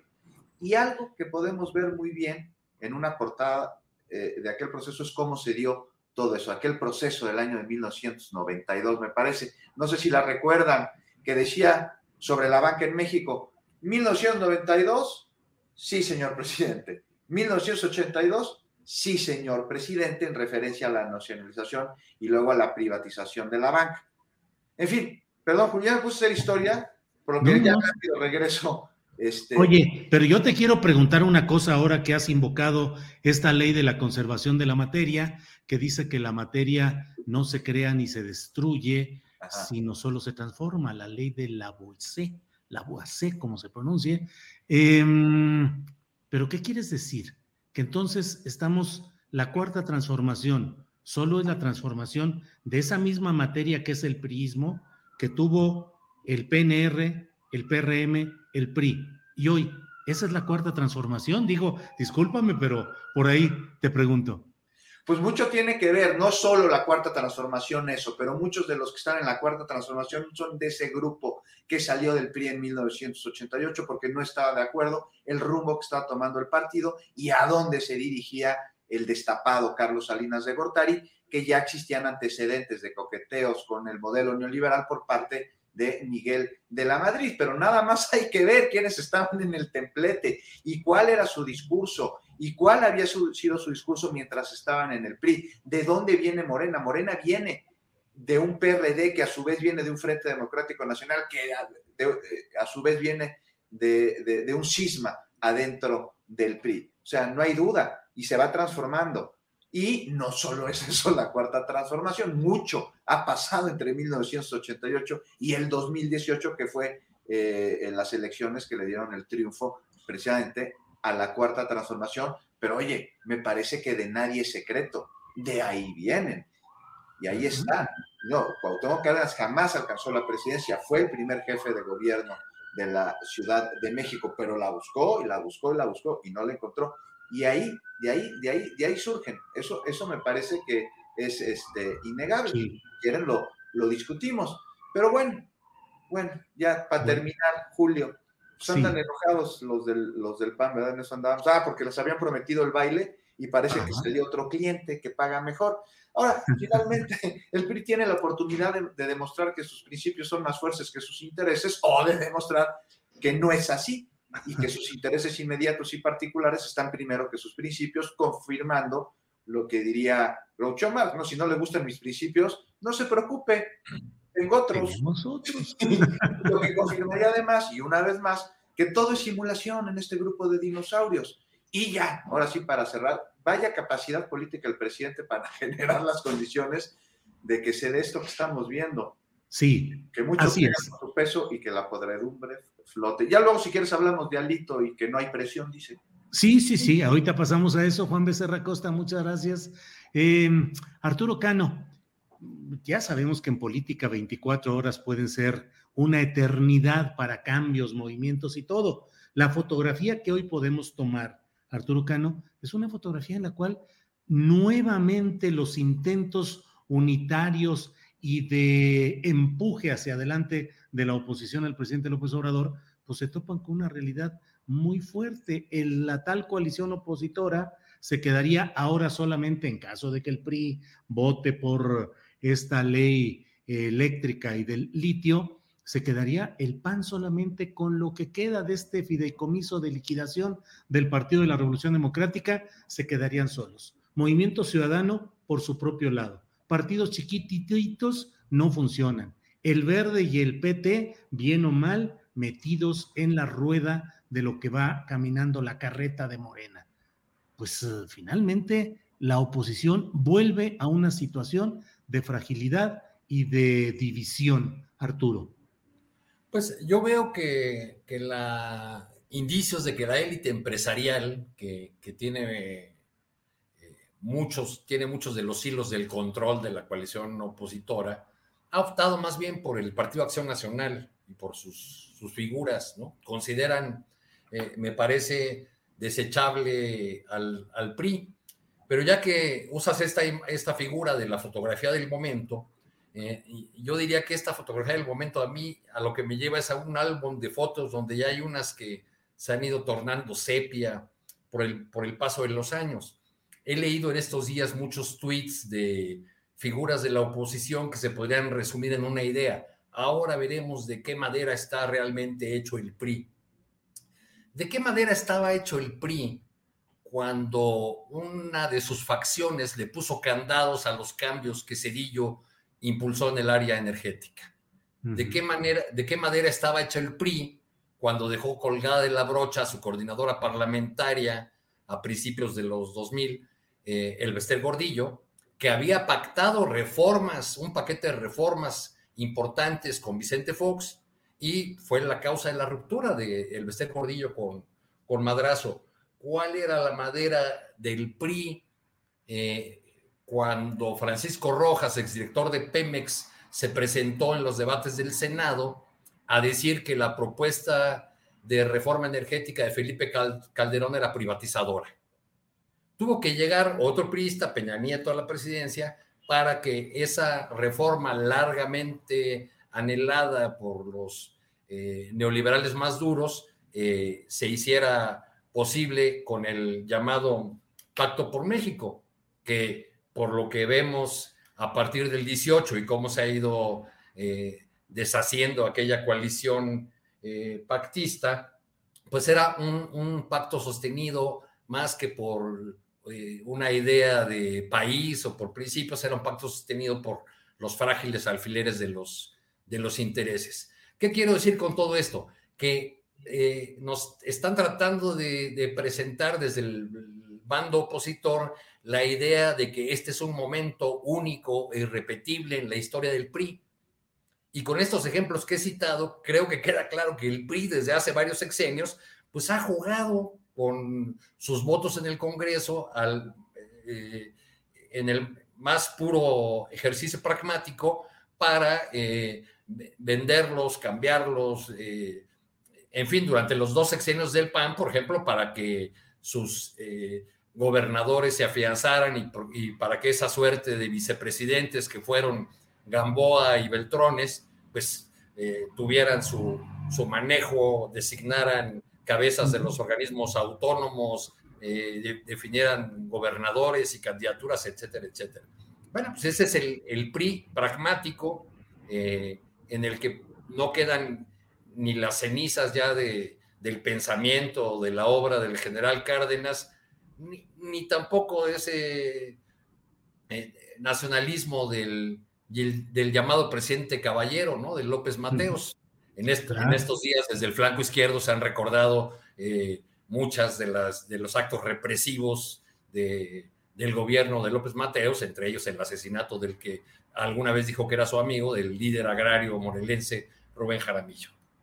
Así es, Arturo Cano. Gracias. Alberto Nájar, con este retrato que ha hecho Arturo Cano de lo, un retrato del PRI, de su textura, de su, de su forma de hacer las cosas, de su responsabilidad en el pasado de este México.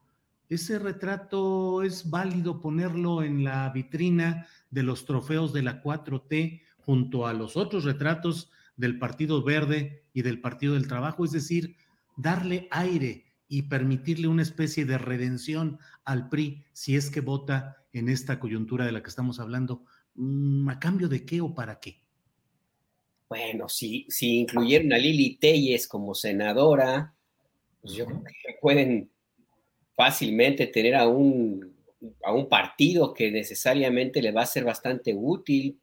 Así votaran todos los miembros de la bancada del PRI o la mitad, serían muy buenos para pues, sacar adelante esta propuesta de reforma eléctrica y de litio que propone el presidente López Obrador. Y además, a ver, esta, esta especie de purificación que eh, algunos críticos de López Obrador dicen que ejerce el mismo presidente, pues al momento de señalar a los que están con él y ya con ello salvarlos de la crítica que hace, que formula hacia otros personajes, pues ya tiene tiempo, ¿no? Hay que ver la conformación misma de la coalición que lo llevó a la presidencia de la República.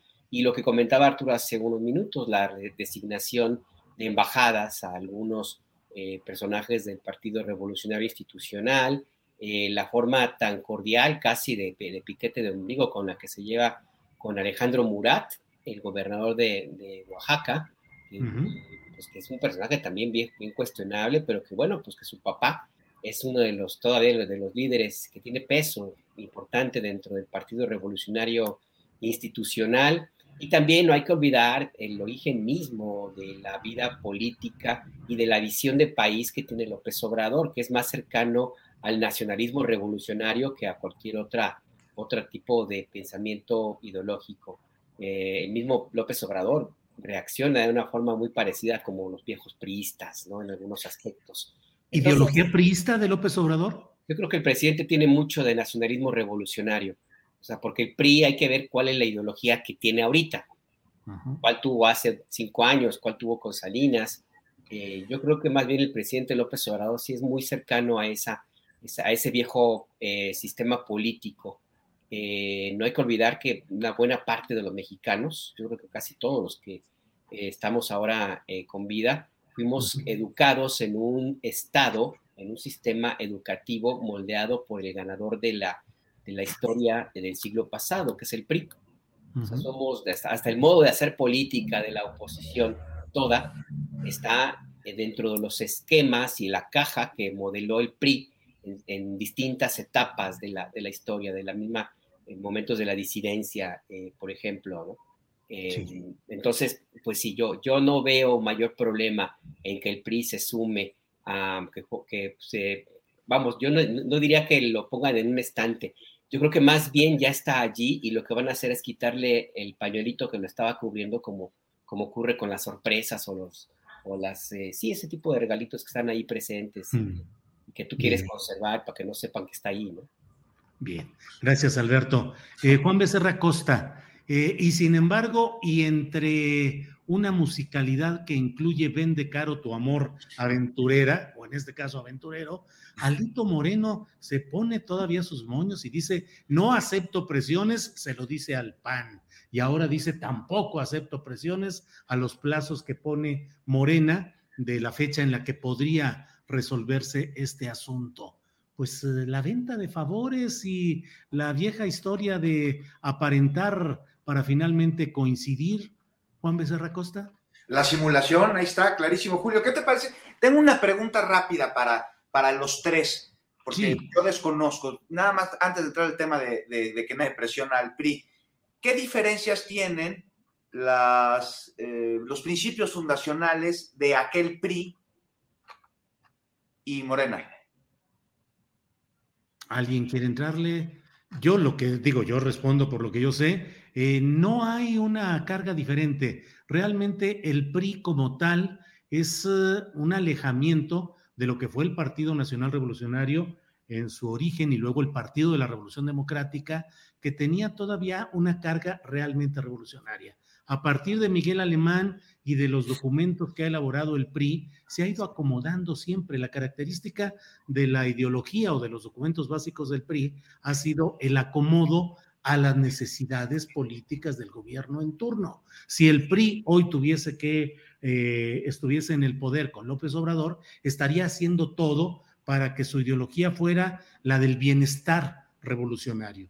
Y en su momento fue el neoliberalismo de Salinas. Y en su momento han sido el oportunismo y el pragmatismo de Manlio Fabio y de Emilio Gamboa como los garantes de la transición entre las derrotas presidenciales del PRI, el desierto por el que iban pasando y seguir más adelante. En esencia, en esencia, el PRI nunca ha defendido ni postulado una ideología concreta. Siempre se ha acomodado miméticamente, camaleónicamente a las necesidades del poder, pero mantiene en lo alto ese concepto, el nacionalismo revolucionario, que es una mezcla de populismo, de asistencialismo con visión electoral y de sostener, al menos para el discurso, la idea de lo revolucionario. Por eso es mi también, también se ha decantado por el liberalismo social, como le nombró Salinas a su, su fórmula, e incluso participa en organismos internacionales de partidos políticos, ascribiéndose como socialdemócrata.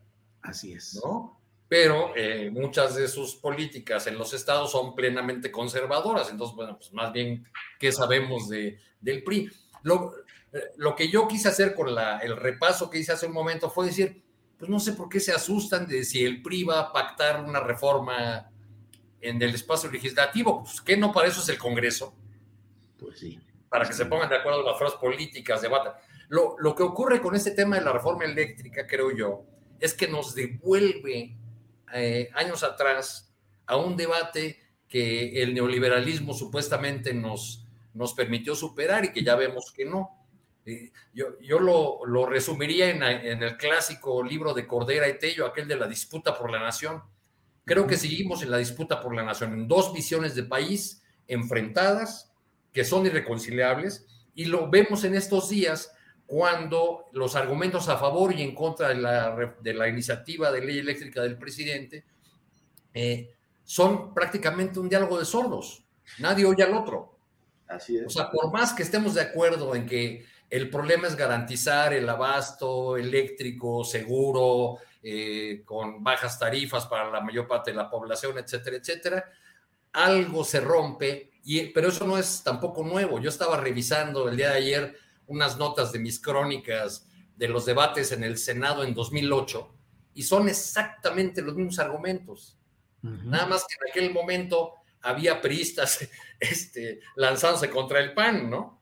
Claro, la, postura más congruente, hay que decirlo, es la del obradorismo, que ya se expresaba en aquellos, en aquellos debates del Senado a través de muchos eh, representantes, de muchas figuras como Jiménez Esprú y otros que, Arnaldo Córdoba, otros que llegaron a esos, a esos debates. Pero creo que seguimos en esa, en esa discusión de la, de la disputa por la nación, aunque dominados por élites partidistas para las cuales la ideología y los principios no tienen la menor importancia para las cuales lo único que importa es el poder y el pragmatismo puro en su actuación es la marca de la casa. Gracias, Arturo. Alberto, ¿algo sobre este tema? Pues yo coincido, son casi, casi, no puedo decir hermanos gemelos, ¿cómo se llama esos que son de, del mismo embrión? De, ¿Siameses? No, cuates, son cuates. Cuates, ah, los cuates, sí. Morena y el PRI no monosigóticos. Ajá, exactamente. Entonces, sí, no, ahí no hay, no hay mucha diferencia. A propósito de lo que decía Arturo, de liberalismo social. A mí me tocó cubrir esa, esa reunión del PRI cuando Salinas de Gortari echó el discurso que, que, hablaba de liberalismo social. Y yo veía a los priistas con una cara de what, como diciendo, ¿qué me está, de qué está hablando?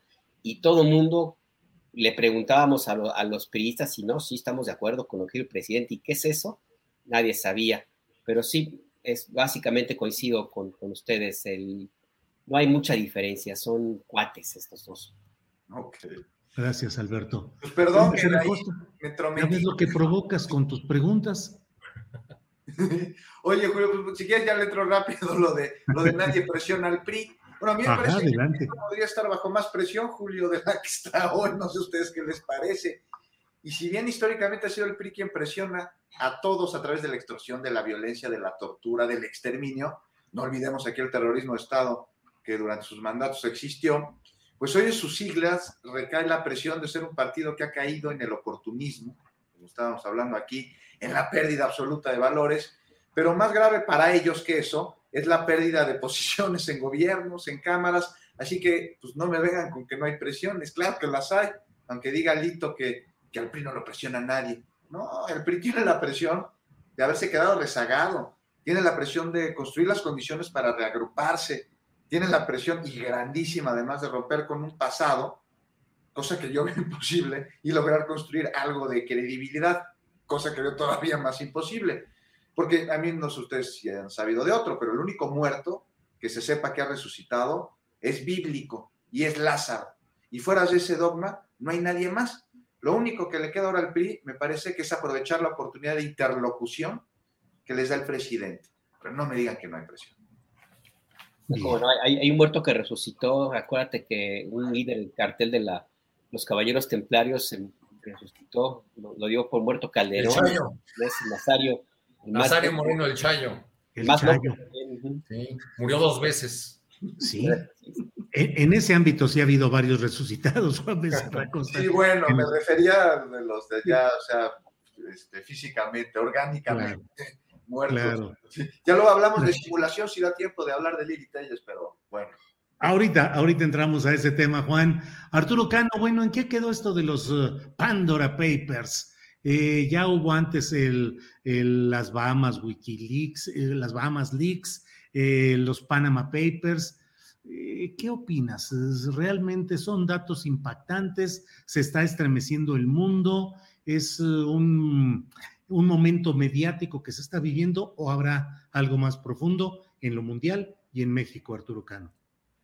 Yo creo que dejando de lado el reconocimiento que debemos al amplísimo grupo de periodistas y medios que dedicaron muchos meses a esta investigación, eh, tengo para mí que las repercusiones en el sistema financiero mundial, en los organismos internacionales e incluso en los gobiernos, pues serán como en el caso de otras revelaciones, eh, quizá menores que la, que la presente, pero serán muy escasas, mientras, eh, muy pobres, mientras no haya una decisión eh, de los centros de poder mundial de ir realmente a un combate a, fondo a estos mecanismos donde se ocultan prácticas corruptas, eh, evasión de impuestos, etcétera, etcétera. Pero bueno, pues el, el problema es que lo que esa imagen que tenemos de de los paraísos fiscales o de,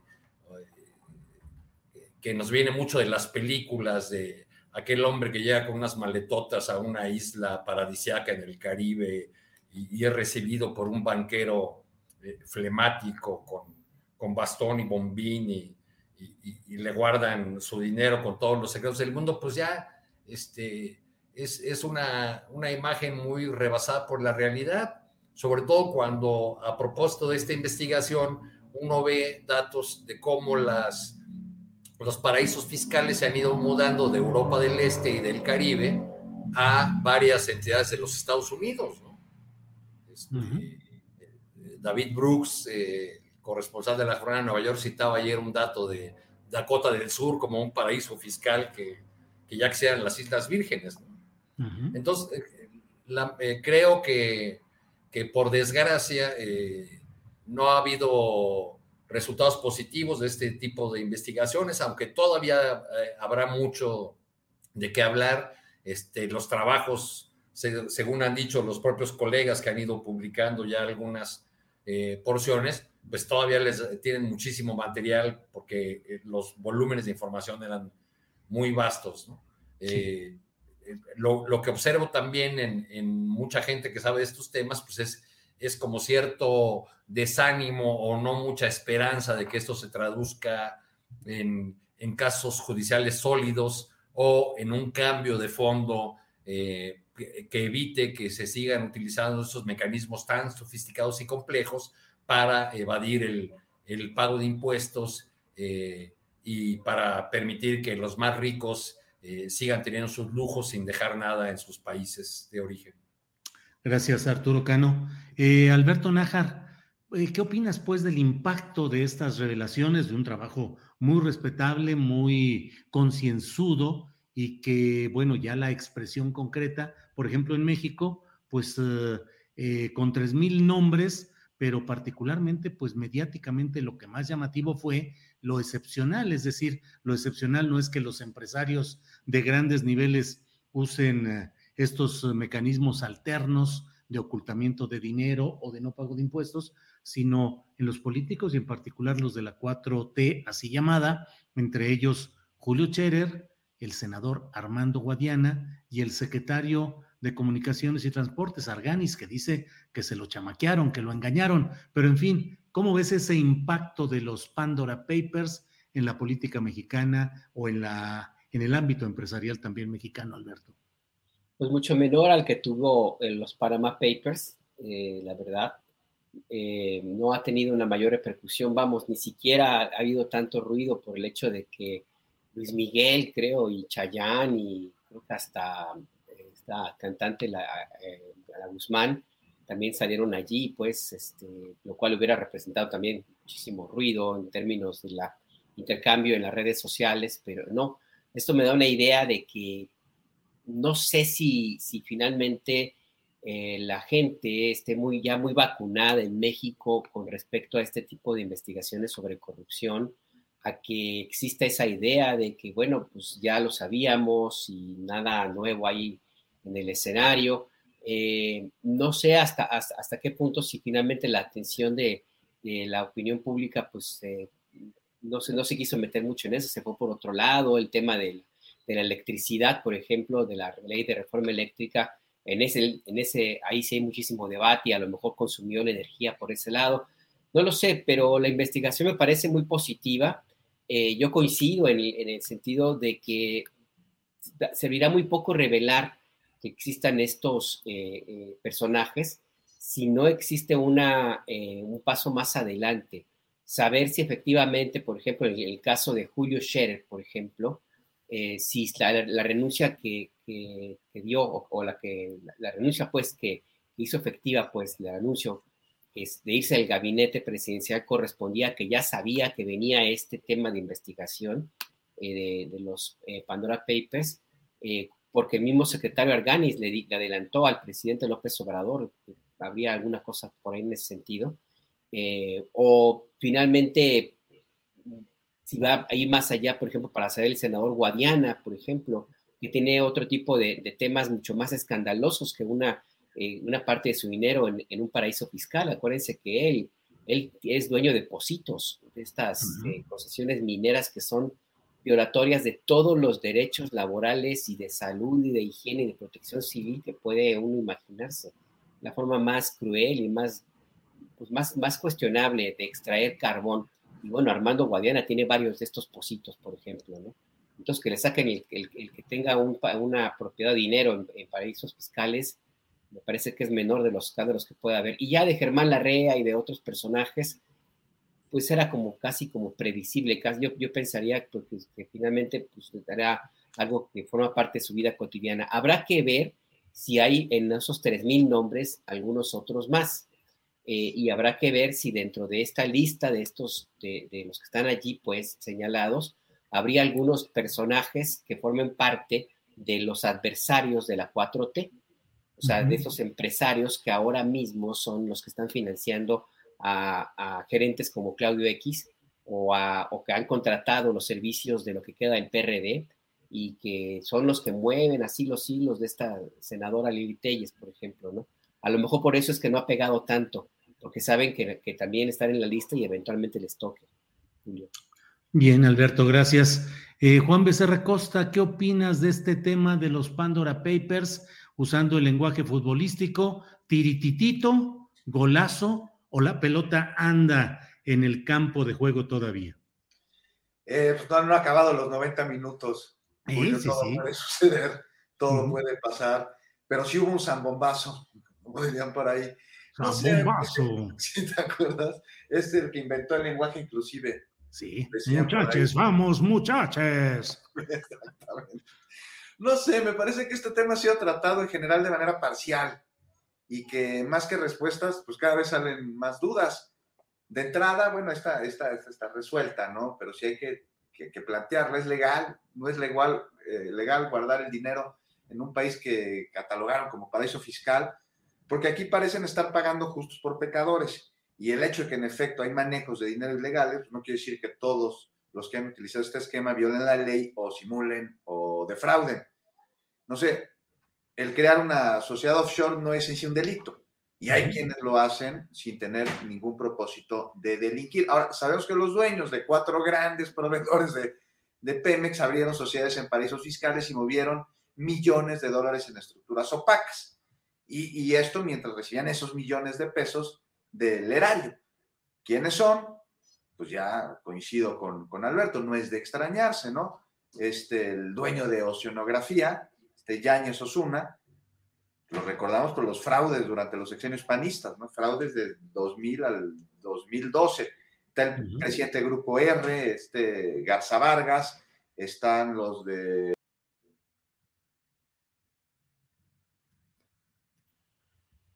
Él. ¿Y ahora qué pasó? Ya, le cayó la censura aquí a Juan Becerra Costa para que no ande hablando de los señores empresarios. Moche le dieron a Juan Becerra Costa. No, pues algún problema de internet seguramente. Esperemos a que se reinstale para que complemente su comentario. Arturo Cano, ¿qué onda con todo este relajo, con toda esta discusión que se ha dado por las palabras ya está regresando, Juan, ya está regresando, entonces. Qué raro se siente que salga alguien, ¿no? Parece que dieron un portazo así. Sí, ya te andan recortando, Juan Becerra Costa. Perdón, perdón. ¿Y quién sabe qué pasó aquí? Bueno, pues hablaba de estos cuates, ¿no? De, oceanografía, de los grandes fraudulentos durante los sexenios panistas, que pues ahí tienen sus esquemas de, negocios que no nos extraña. Y este, de extrañarnos, te digo que no hubieran aparecido, al contrario. Y ya finalmente, o sea, es, legal, es un formato o, un legal con el cual se permiten transacciones fraudulentas de alguna manera. Aquí, ya para acabar, me parece que el reto está en las políticas internacionales con respecto a estas offshores, hacer una coordinación este, para evitar que esto suceda, pero aquí nos tendríamos que preguntar por qué no se ha dado a lo largo de los años y qué intereses se trastocarían en caso de que se regularan de mejor manera y se impidiera que se llevaran a cabo estas defraudaciones, pues, pues nada más hay que preguntarnos quiénes están dentro de estos este, Pandora Papers, presidentes de naciones, dueños de corporativos, gente muy influyente. Eso, eso es lo que opino de, este tema, Julio. Bien, Juan Becerra Costa, gracias. Leo en el chat eh, a Yanin Oliva RO que dice, que dice mi padre que presidente caballero era Manuel Ávila Camacho y no López Mateos, y así es. Eh, a Manuel Ávila Camacho, que fue presidente de la República de 1940 a 1946, eh, se le llamaba el presidente caballero. A Adolfo López Mateos le decían López Paseos por sus constantes viajes, era un hombre muy aficionado a los autos, a las carreras de automóviles. A las muchachas. ¿Perdón? A las muchachas. Bueno, pues yo no quería decir eso, pero fíjate, lo iba a decir así, este, ciertas aventuras de las cuales no quiero detallar, pero sí, las muchachas y todo eso. Así es, Alberto. Arturo Cano, eh, ¿qué onda con todo esto que ha sucedido con Lili Telles, que de pronto se ha convertido en interlocutora de primer nivel del presidente de la República al grado de generar el que el presidente diga que no asistirá a la sesión de entrega de la medalla Belisario Domínguez? ¿Qué opinas de todo este zipizape, Arturo Cano? Pues es, lamentable que el presidente haya decidido no ir, sobre todo porque se trataba de la entrega este galardón a un personaje que, es ampliamente respetado en, las filas del movimiento que el presidente encabeza, de la, maestra Ifigenia Martínez. Creo que, el presidente encontró en, en las eh, amenazas retóricas de la senadora Telles, eh, pues un pretexto para, para, para no ir a un lugar al que no quería ir. Eh, ya, no tomarse la foto con Monreal. Pues quizá para no tomarse la foto con Monreal, como se ha, como se ha especulado, ¿no?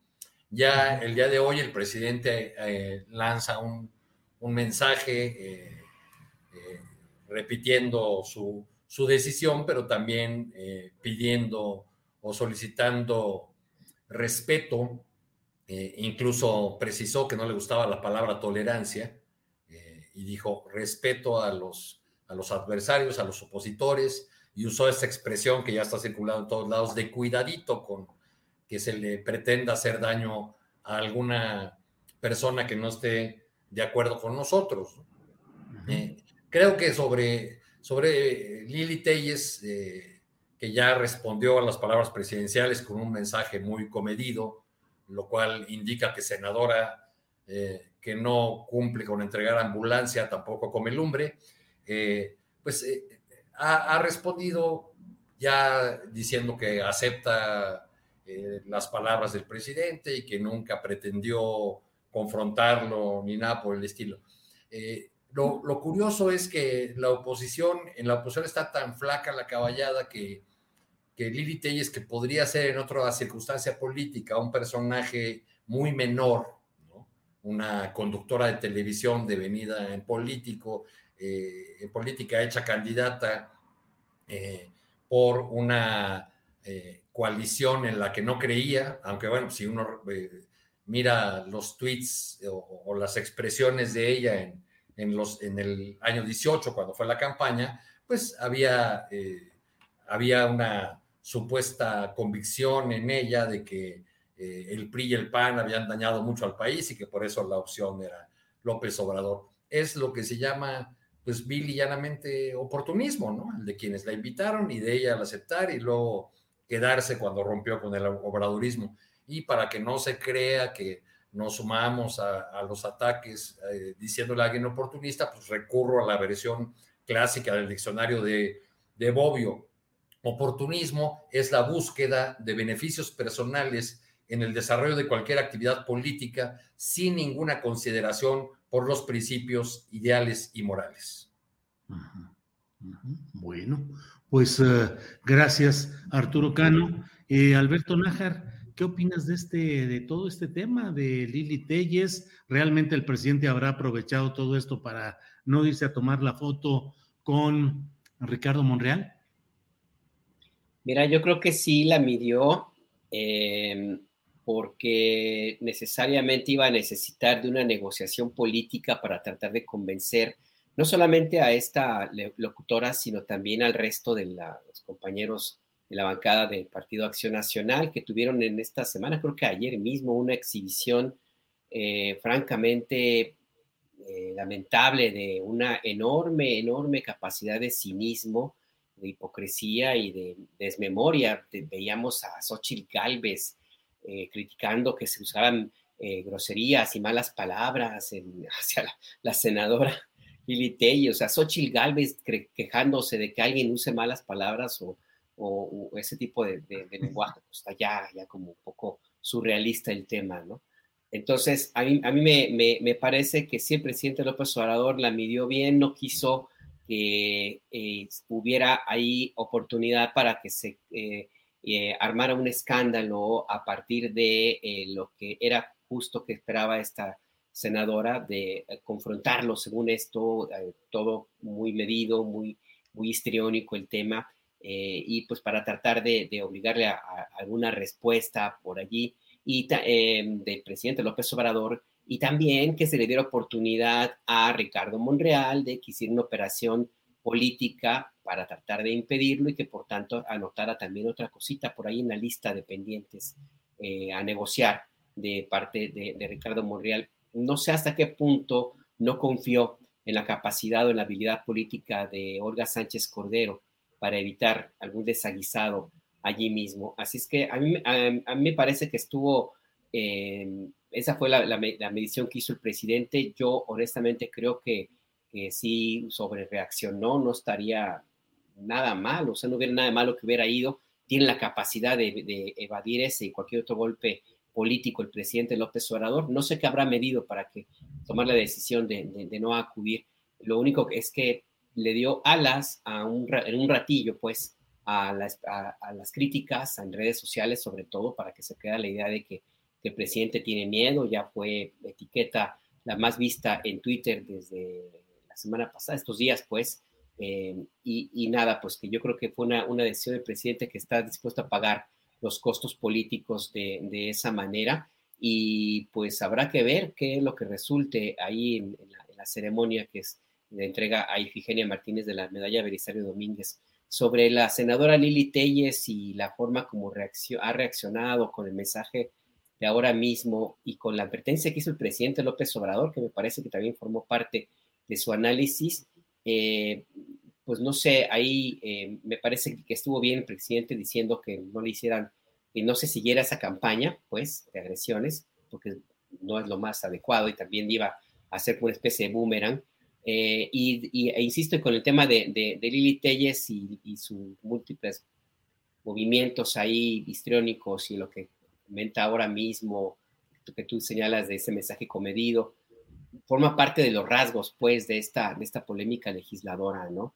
Eh, no me quisiera meter mucho allí porque, pues, eso yo más bien lo ubico en un campo en el cual yo no tengo mucha capacidad. Yo más bien diría que la especialidad y la, licenciatura que tomó Juan pudiera ayudar a tener luces, ¿no? Para entender de qué trata, qué está pasando ahí en la psique de, esta compañera legisladora.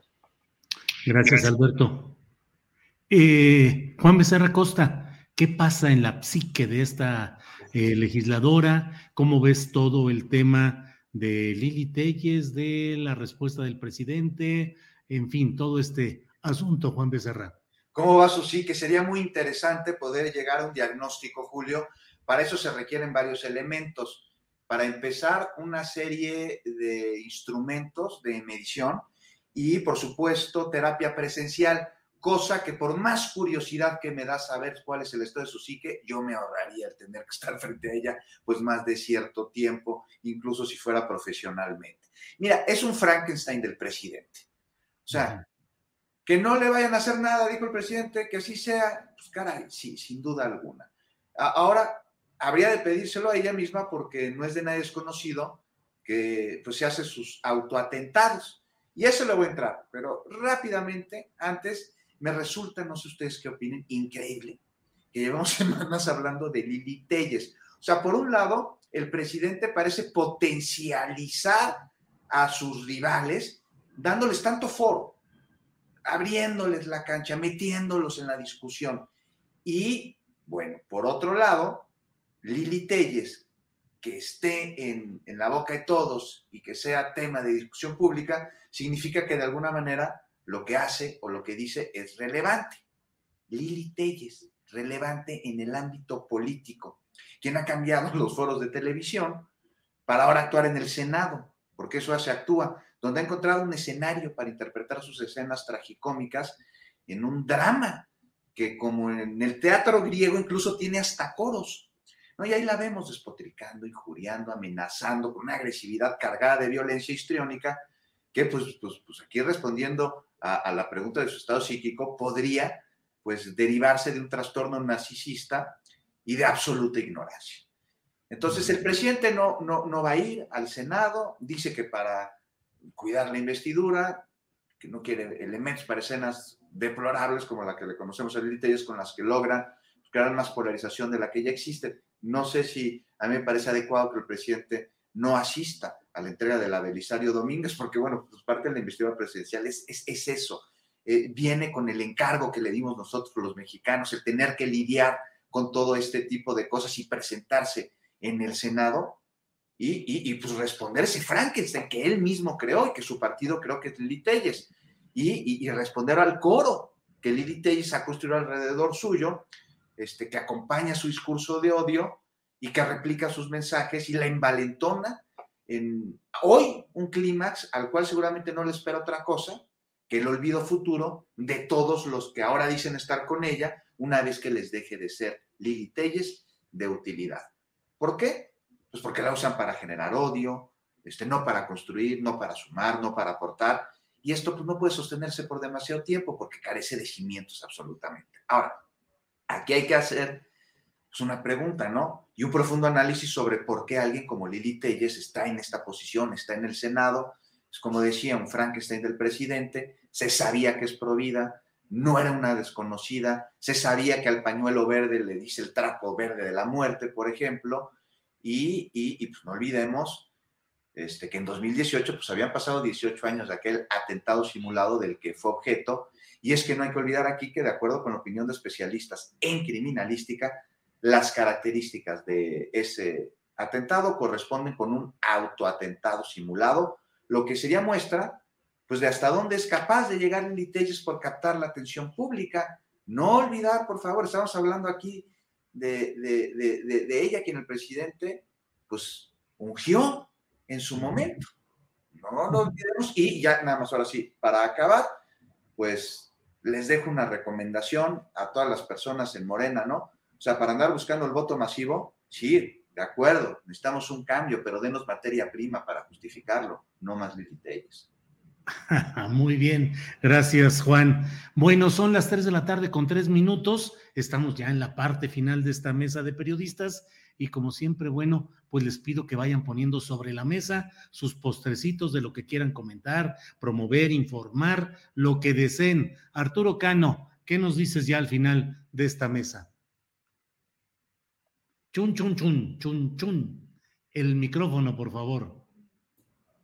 Me despido de ustedes, estimados compañeros de mesa, de todas las personas que amablemente nos siguieron. Y les recuerdo que este viernes el presidente López Obrador tiene una reunión con la plana mayor de la seguridad de Estados Unidos, empezando con el eh, secretario de Estado, el fiscal. Eh, viene en este grupo un personaje llamado Juan González, antiguo colaborador de Obama, colombiano de origen eh, nació en Cartagena, salió de ahí a los seis años de edad, creció en Nueva York y es un fiel creyente porque fue de los artífices en el plan Colombia. Eh, o sea, ¿qué podemos esperar si viene un personaje que, dice que su carrera surgió, se afianzó con, con, el plan Colombia? Un plan que, entre otros resultados, para no entrar más en materia, dio eh, la, tragedia de 6.402 personas asesinadas por las Fuerzas Armadas colombianas, este, porque les pagaban una cuota por cada guerrillero muerto. El, caso de los llamados falsos positivos. Entonces, bueno, pues eh, el gobierno mexicano ha dicho que no más iniciativa Mérida, pero veremos en qué plan viene este, el sector de los halcones de Washington a, esta visita del viernes. Gracias, Arturo Cano. Alberto Nájar, el postrecito sobre la mesa, por favor. Pues sí, eh, híjole, no sé si sea postrecito. Bueno, si me permites un, un comentario, es una información rápida y una, y una comercial. Sí. Eh, están deportando haitianos. Acaba de salir en la mañana un vuelo desde Tapachula hacia Haití. No es el primer vuelo que envía a México hacia ese país con migrantes, personas migrantes que trataban de llegar a Estados Unidos y que pues no lo lograron.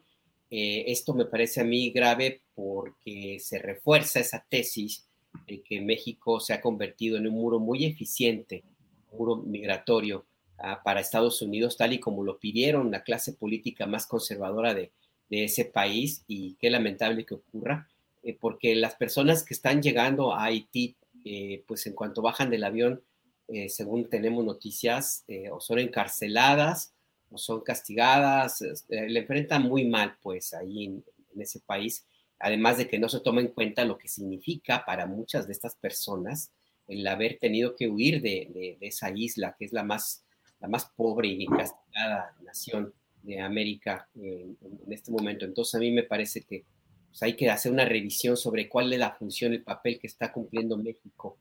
Y a esto le sumamos la determinación del Instituto Nacional de Migración de obligar a las empresas de autobuses a que se pidan papeles, documentos de que acrediten la estancia migratoria regular a quien vaya a comprar boletos eh, de, camión, pues. Eh, y lo están haciendo nada más hacia los que tienen el color de piel más oscura.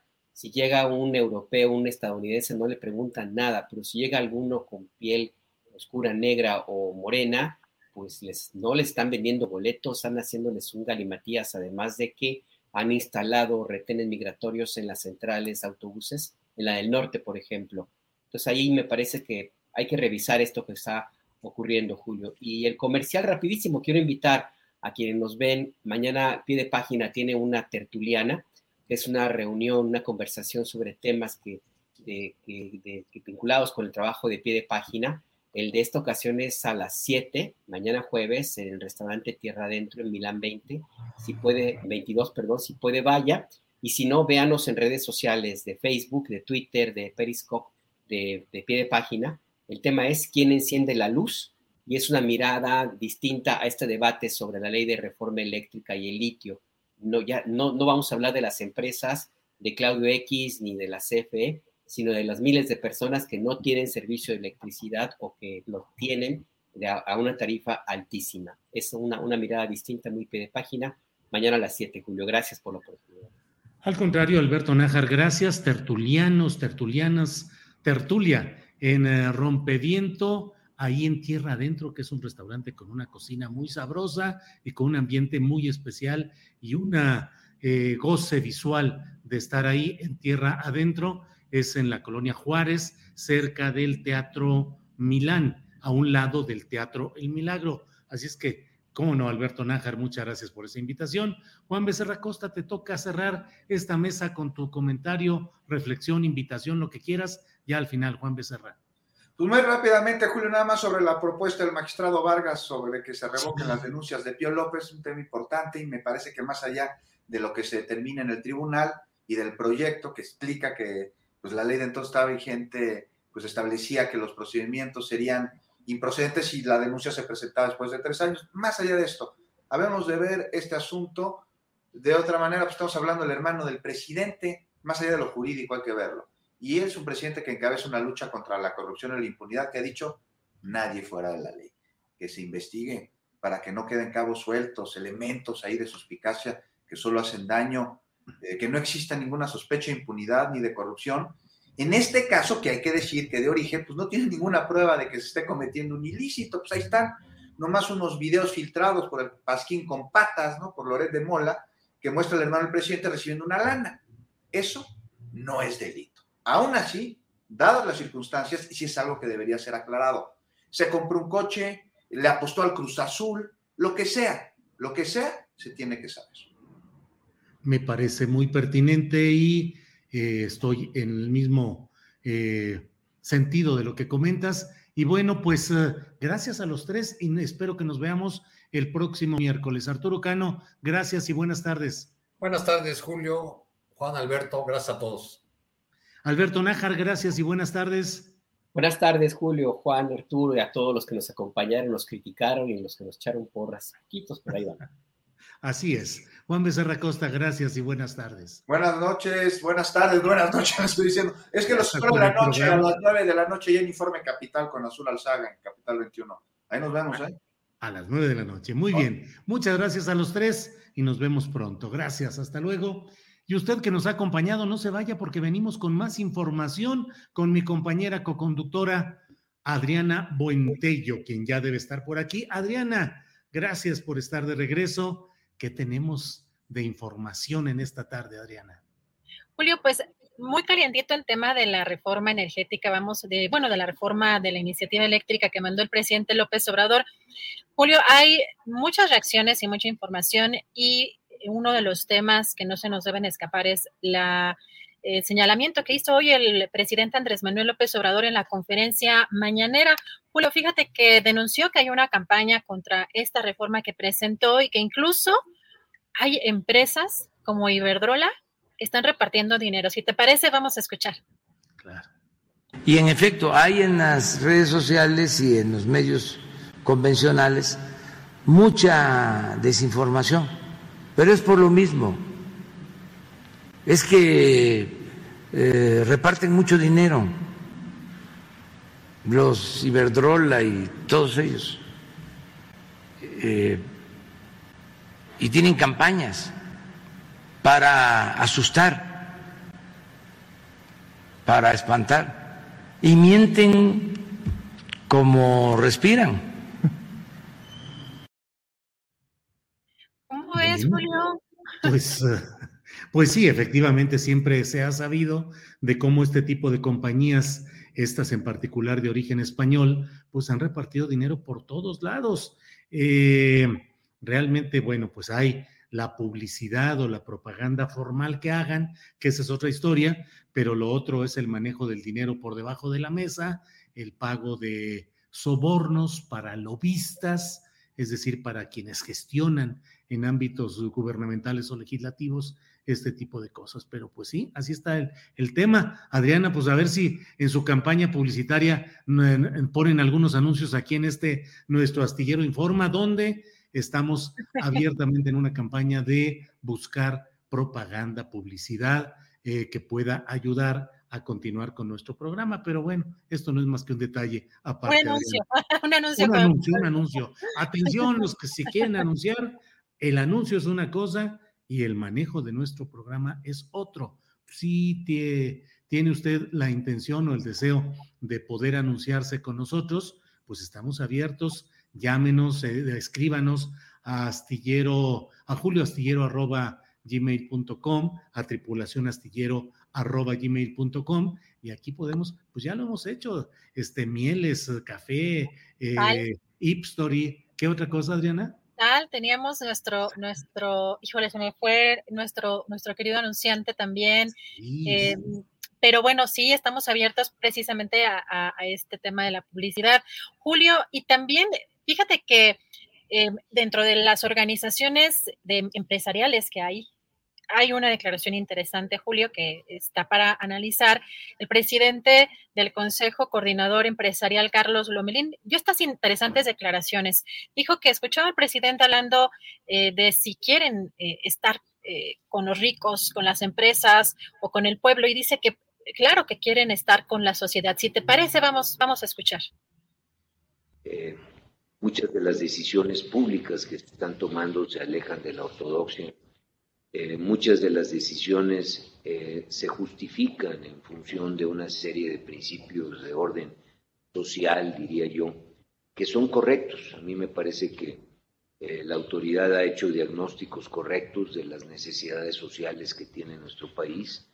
No hay duda que tenemos retos enfrente que son verdaderamente importantísimos y que el sector privado y las organizaciones serias del sector privado tendríamos que tenerla como parte de nuestros principios y que nosotros hemos tratado de, eh, poner todas esas preocupaciones en eh, una forma clara y que le hemos denominado nuestros principios de dimensión social, que parten sobre ese llamado a todos los empresarios de México a que tomemos una responsabilidad más allá de lo económico. Eh, ayer oía yo a la el presidente hablando otra vez de si queremos estar con, con los eh, ricos y con las empresas o realmente con el pueblo.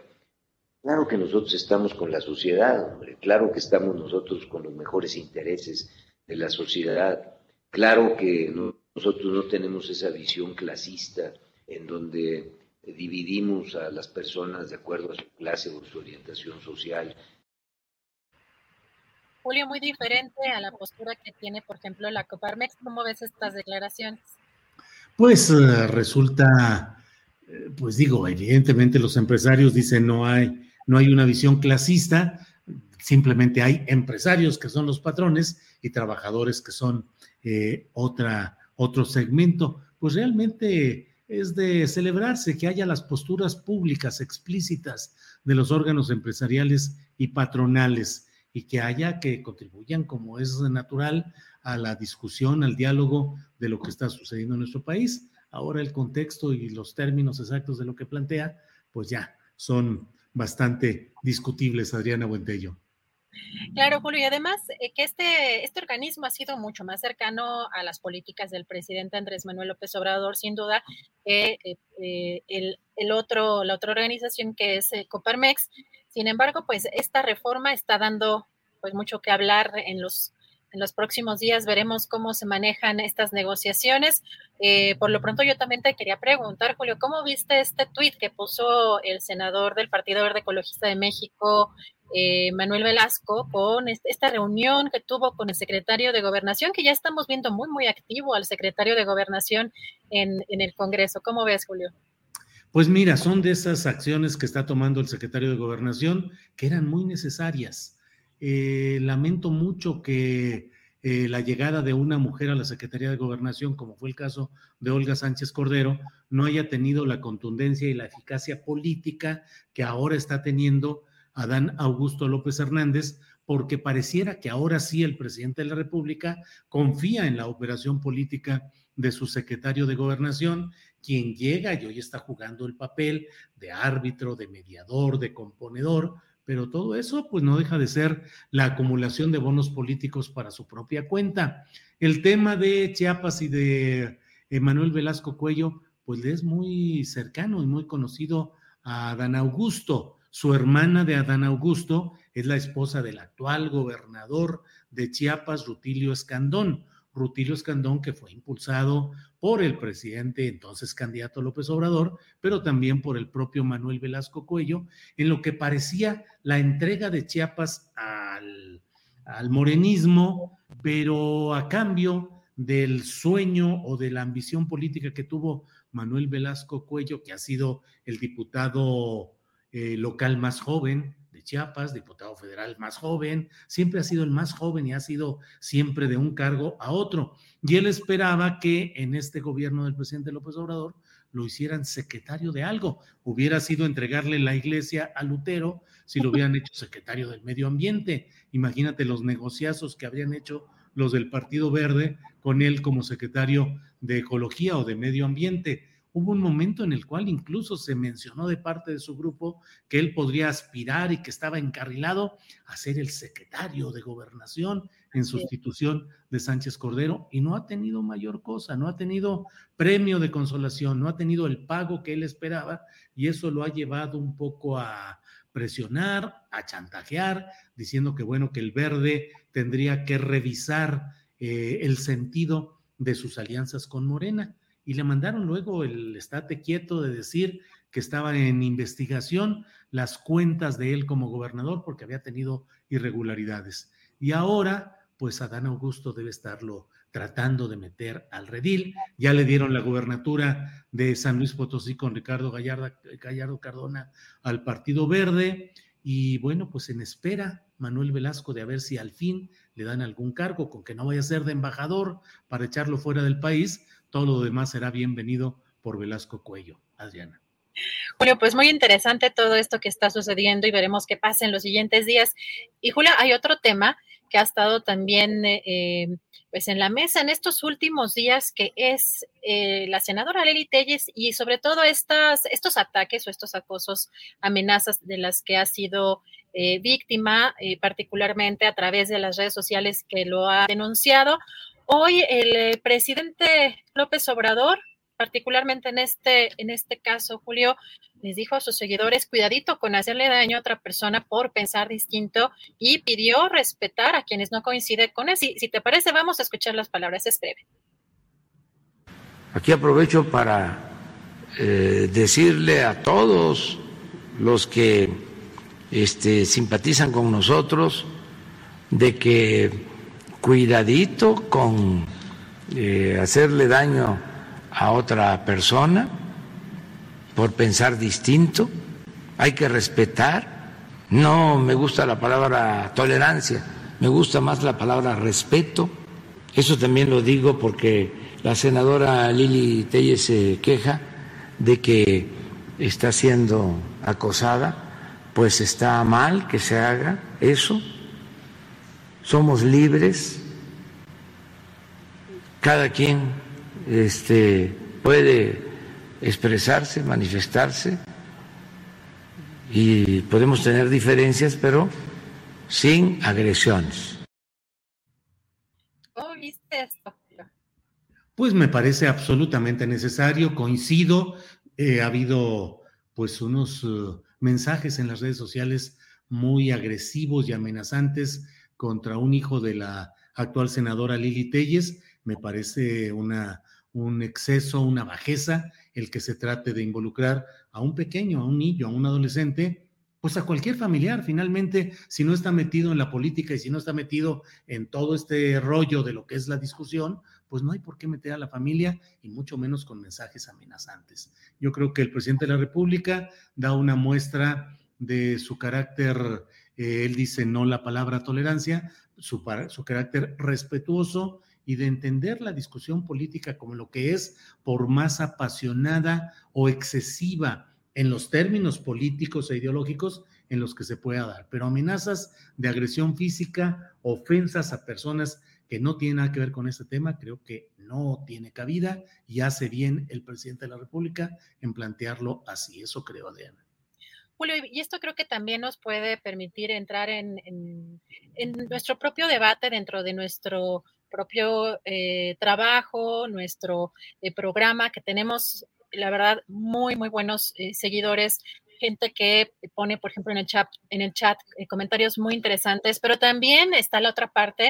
Eh, no, no, nada más soy Rubén Luenga, sino hay muchos invitados que de pronto ya no quieren leer el chat porque justamente hay muchas agresiones que no tienen sustento porque están basadas en agresiones, en ofensas y no en, la, en lo que es fundamental para el trabajo que hacemos, que es la argumentación. Así que, pues, Julio, me parece también interesante que podamos eh, plantear eh, dentro de nuestro propio trabajo y aquí con, con, nuestra propia audiencia, pues que busquemos respetar, eh, pues habrá invitados que tengan voces diferentes, tanto de opinión como literalmente el tono de la voz, que puedan tener físicos diferentes, que puedan tener eh, ángulos distintos y creo que lo importante es, es escuchar y respetar eh, la voz de quienes están hablando. Y, Julio, eh, pues si nos puede poner, Andrés, precisamente la senadora eh, respondió al presidente a través de su cuenta de Twitter precisamente este mensaje. Agradezco el mensaje del señor presidente López Obrador y reitero que nunca hubo intención de faltar al respeto a su investidura ni a su persona. Esto con motivo de la entrega de la, medalla Belisario Domínguez a la senadora Ifigenia. Eh, sin embargo, bueno, anteriormente la propia senadora eh, de alguna manera había motivado a a encarar al presidente si se llegaba a presentar en, en el Senado. Julio, y, si te parece, quiero platicarles un poquito, si tiene, eh, por ahí Andrés le mandé el comunicado de Facebook, eh, por ahí si lo puede tener. Después de esto que estuvimos viviendo eh, y que nos costó muchísimo trabajo de pronto podernos poner de acuerdo y comunicarnos con la caída de Facebook y todas estas redes sociales, fíjate que hay un comunicado que es interesante analizarlo desde muchas perspectivas. Evidentemente la parte tecnológica es una, pero también la parte política y la implicación que tiene en, en lo social, en el debate, en la discusión pública. En este comunicado, eh, Zuckerberg dice que han pasado las últimas 24 horas analizando la manera de fortalecer los sistemas contra el tipo de fallas a nivel mundial. Esto también dice que fue un recordatorio de lo importante que es su trabajo o el trabajo de estas redes sociales para las personas. La preocupación más profunda, de acuerdo con Zuckerberg, supuestamente con, con el, con el eh, CEO de, de Facebook, dice no es a cuántas personas eh, o, no es eh, cuántas personas se cambian a otros servicios como nos pasó a muchos en la cuestión de cambiar a Telegram eh, o cambiar a Signal o, cambiar Sino, que significa para las personas pues, que dependen de sus servicios y comunicarse con sus seres queridos o el administrar otros negocios. De acuerdo con este comunicado, Zuckerberg estaría más preocupado por las personas que por sus propias empresas. También, bueno, hay un ruido por ahí, no sé si soy yo, si ustedes lo escuchan, hay un ruido ahí sí. como de fondo. Sí, se corta un poco también el tu ya, voz, creo que, creo que ya se, ya me, ya me escuchan bien. creo que ya, ya no escucho ese ruido. Eh, perdón, es que me estaba desconcentrando un poco.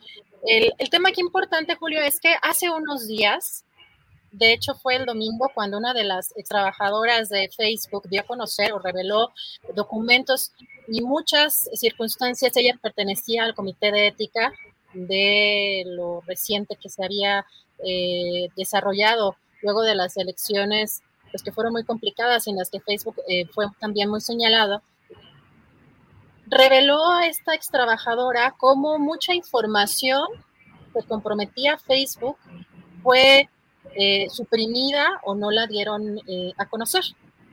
Y con esto, lo que provocó Julio fue que el propio Congreso de Estados Unidos no tuviera los elementos para poder regular eh, pues a la red social o a las redes sociales, en este caso particularmente a Facebook y pues, las otras redes de las que depende esta, esta gran red. Así que este, este comunicado es interesante porque rechaza Zuckerberg de estas visiones que se están dando a conocer. Eh, además de que menciona como la empresa, como si fuera una empresa realmente humanista y enfocada en las personas, en lugar de buscar los recursos económicos, se atreve Julio a decir que Instagram, o sea, imagínate, se atreve a decir que en el caso de Instagram es una plataforma que ayuda a los adolescentes a luchar contra los problemas como la soledad, la ansiedad, la tristeza y los trastornos de la alimentación. Cuando Julio, pues uno de las de, de los principales usos en el caso de Instagram es muchos influencers y en el y el uso excesivo justamente de, las, de estos eh, filtros que hacen que una persona pues no se vea como, como realmente es, sino puedas fabricar tu propia realidad. Así que es muy interesante lo que señala este, este comunicado y finalmente sí reconoce que no cree que las empresas eh, privadas deban tomar las decisiones por sí mismas eh, y que por tal razón ha buscado eh, que se actualizan las, eh, eh, las regulaciones en materia de Internet desde hace varios años en el Congreso de Estados Unidos. Entonces, pues vamos a ver en qué termina este, este tema, Julio, pero se pone nuevamente en, el, en la mesa el tema de la regulación ya en el Congreso de Estados Unidos de empresas como Facebook, que pues no solamente no parece que no esté reconociendo las afectaciones que está creando a nivel social dentro de la polarización y de pues estos discursos de odio que se generan gracias a, las redes sociales, sino busca escudarse en supuestos eh, en supuestos eh, manejos o programas especiales pero los cuales, al parecer, o por las denuncias de los ex trabajadores, no han tenido los dientes suficientes o han escondido información, y eso eh, lo han denunciado muchos, no solamente una ex trabajadora, sino muchos trabajadores de esta red social. Interesante todo lo que viene, porque pues es a nivel mundial, Julio, el acceso también a la información y el contenido que se desarrolla pues para nosotros a través de estos algoritmos que prácticamente tejen el contenido para nosotros a través de las emociones, a través de este, esta manipulación psicológica. Julio, ¿cómo ves? Pues muy interesante todo lo que lees, lo que comentas, la postura de Mark Zuckerberg. Y bueno, pues Adriana, la demagogia y la simulación están presentes en la política municipal, regional, estatal, nacional y mundial. Y en este caso, pues Mark Zuckerberg muestra la vocación por la burbuja de estar encerrado y decir, pues hombre, Instagram es el medio para todo este tipo de actividades positivas, de nutrición, de fortalecimiento de la identidad y la personalidad, cuando efectivamente, pues el uso, el uso pernicioso de estas redes está muy expresado en lo que tú bien comentas. Así es que, pues hay que analizar lo que sucede en este tema y estar atentos a los comunicados y a a la versión que tienen los grandes dirigentes de las redes respecto a lo que está sucediendo. Adriana Buentello. Pues sí, Julio, se viene una discusión interesante y pues a ser muy conscientes de cómo, de cómo usamos eh, las redes sociales. Y ya nos vamos preparando también, Julio, para el programa del día eh, de mañana. Ya casi, casi es jueves. Ya casi, casi es jueves. Así es, Adriana. Muchas gracias por todo, por la producción, por la coconducción y gracias a la audiencia, gracias al público, gracias a la tripulación astillero, gracias a todos y nos vemos mañana. Adriana. Gracias, provecho, hasta mañana. Para que te enteres del próximo noticiero, suscríbete y dale follow en Apple, Spotify, Amazon Music, Google o donde sea que escuches podcast. Te invitamos a visitar nuestra página julioastillero.com.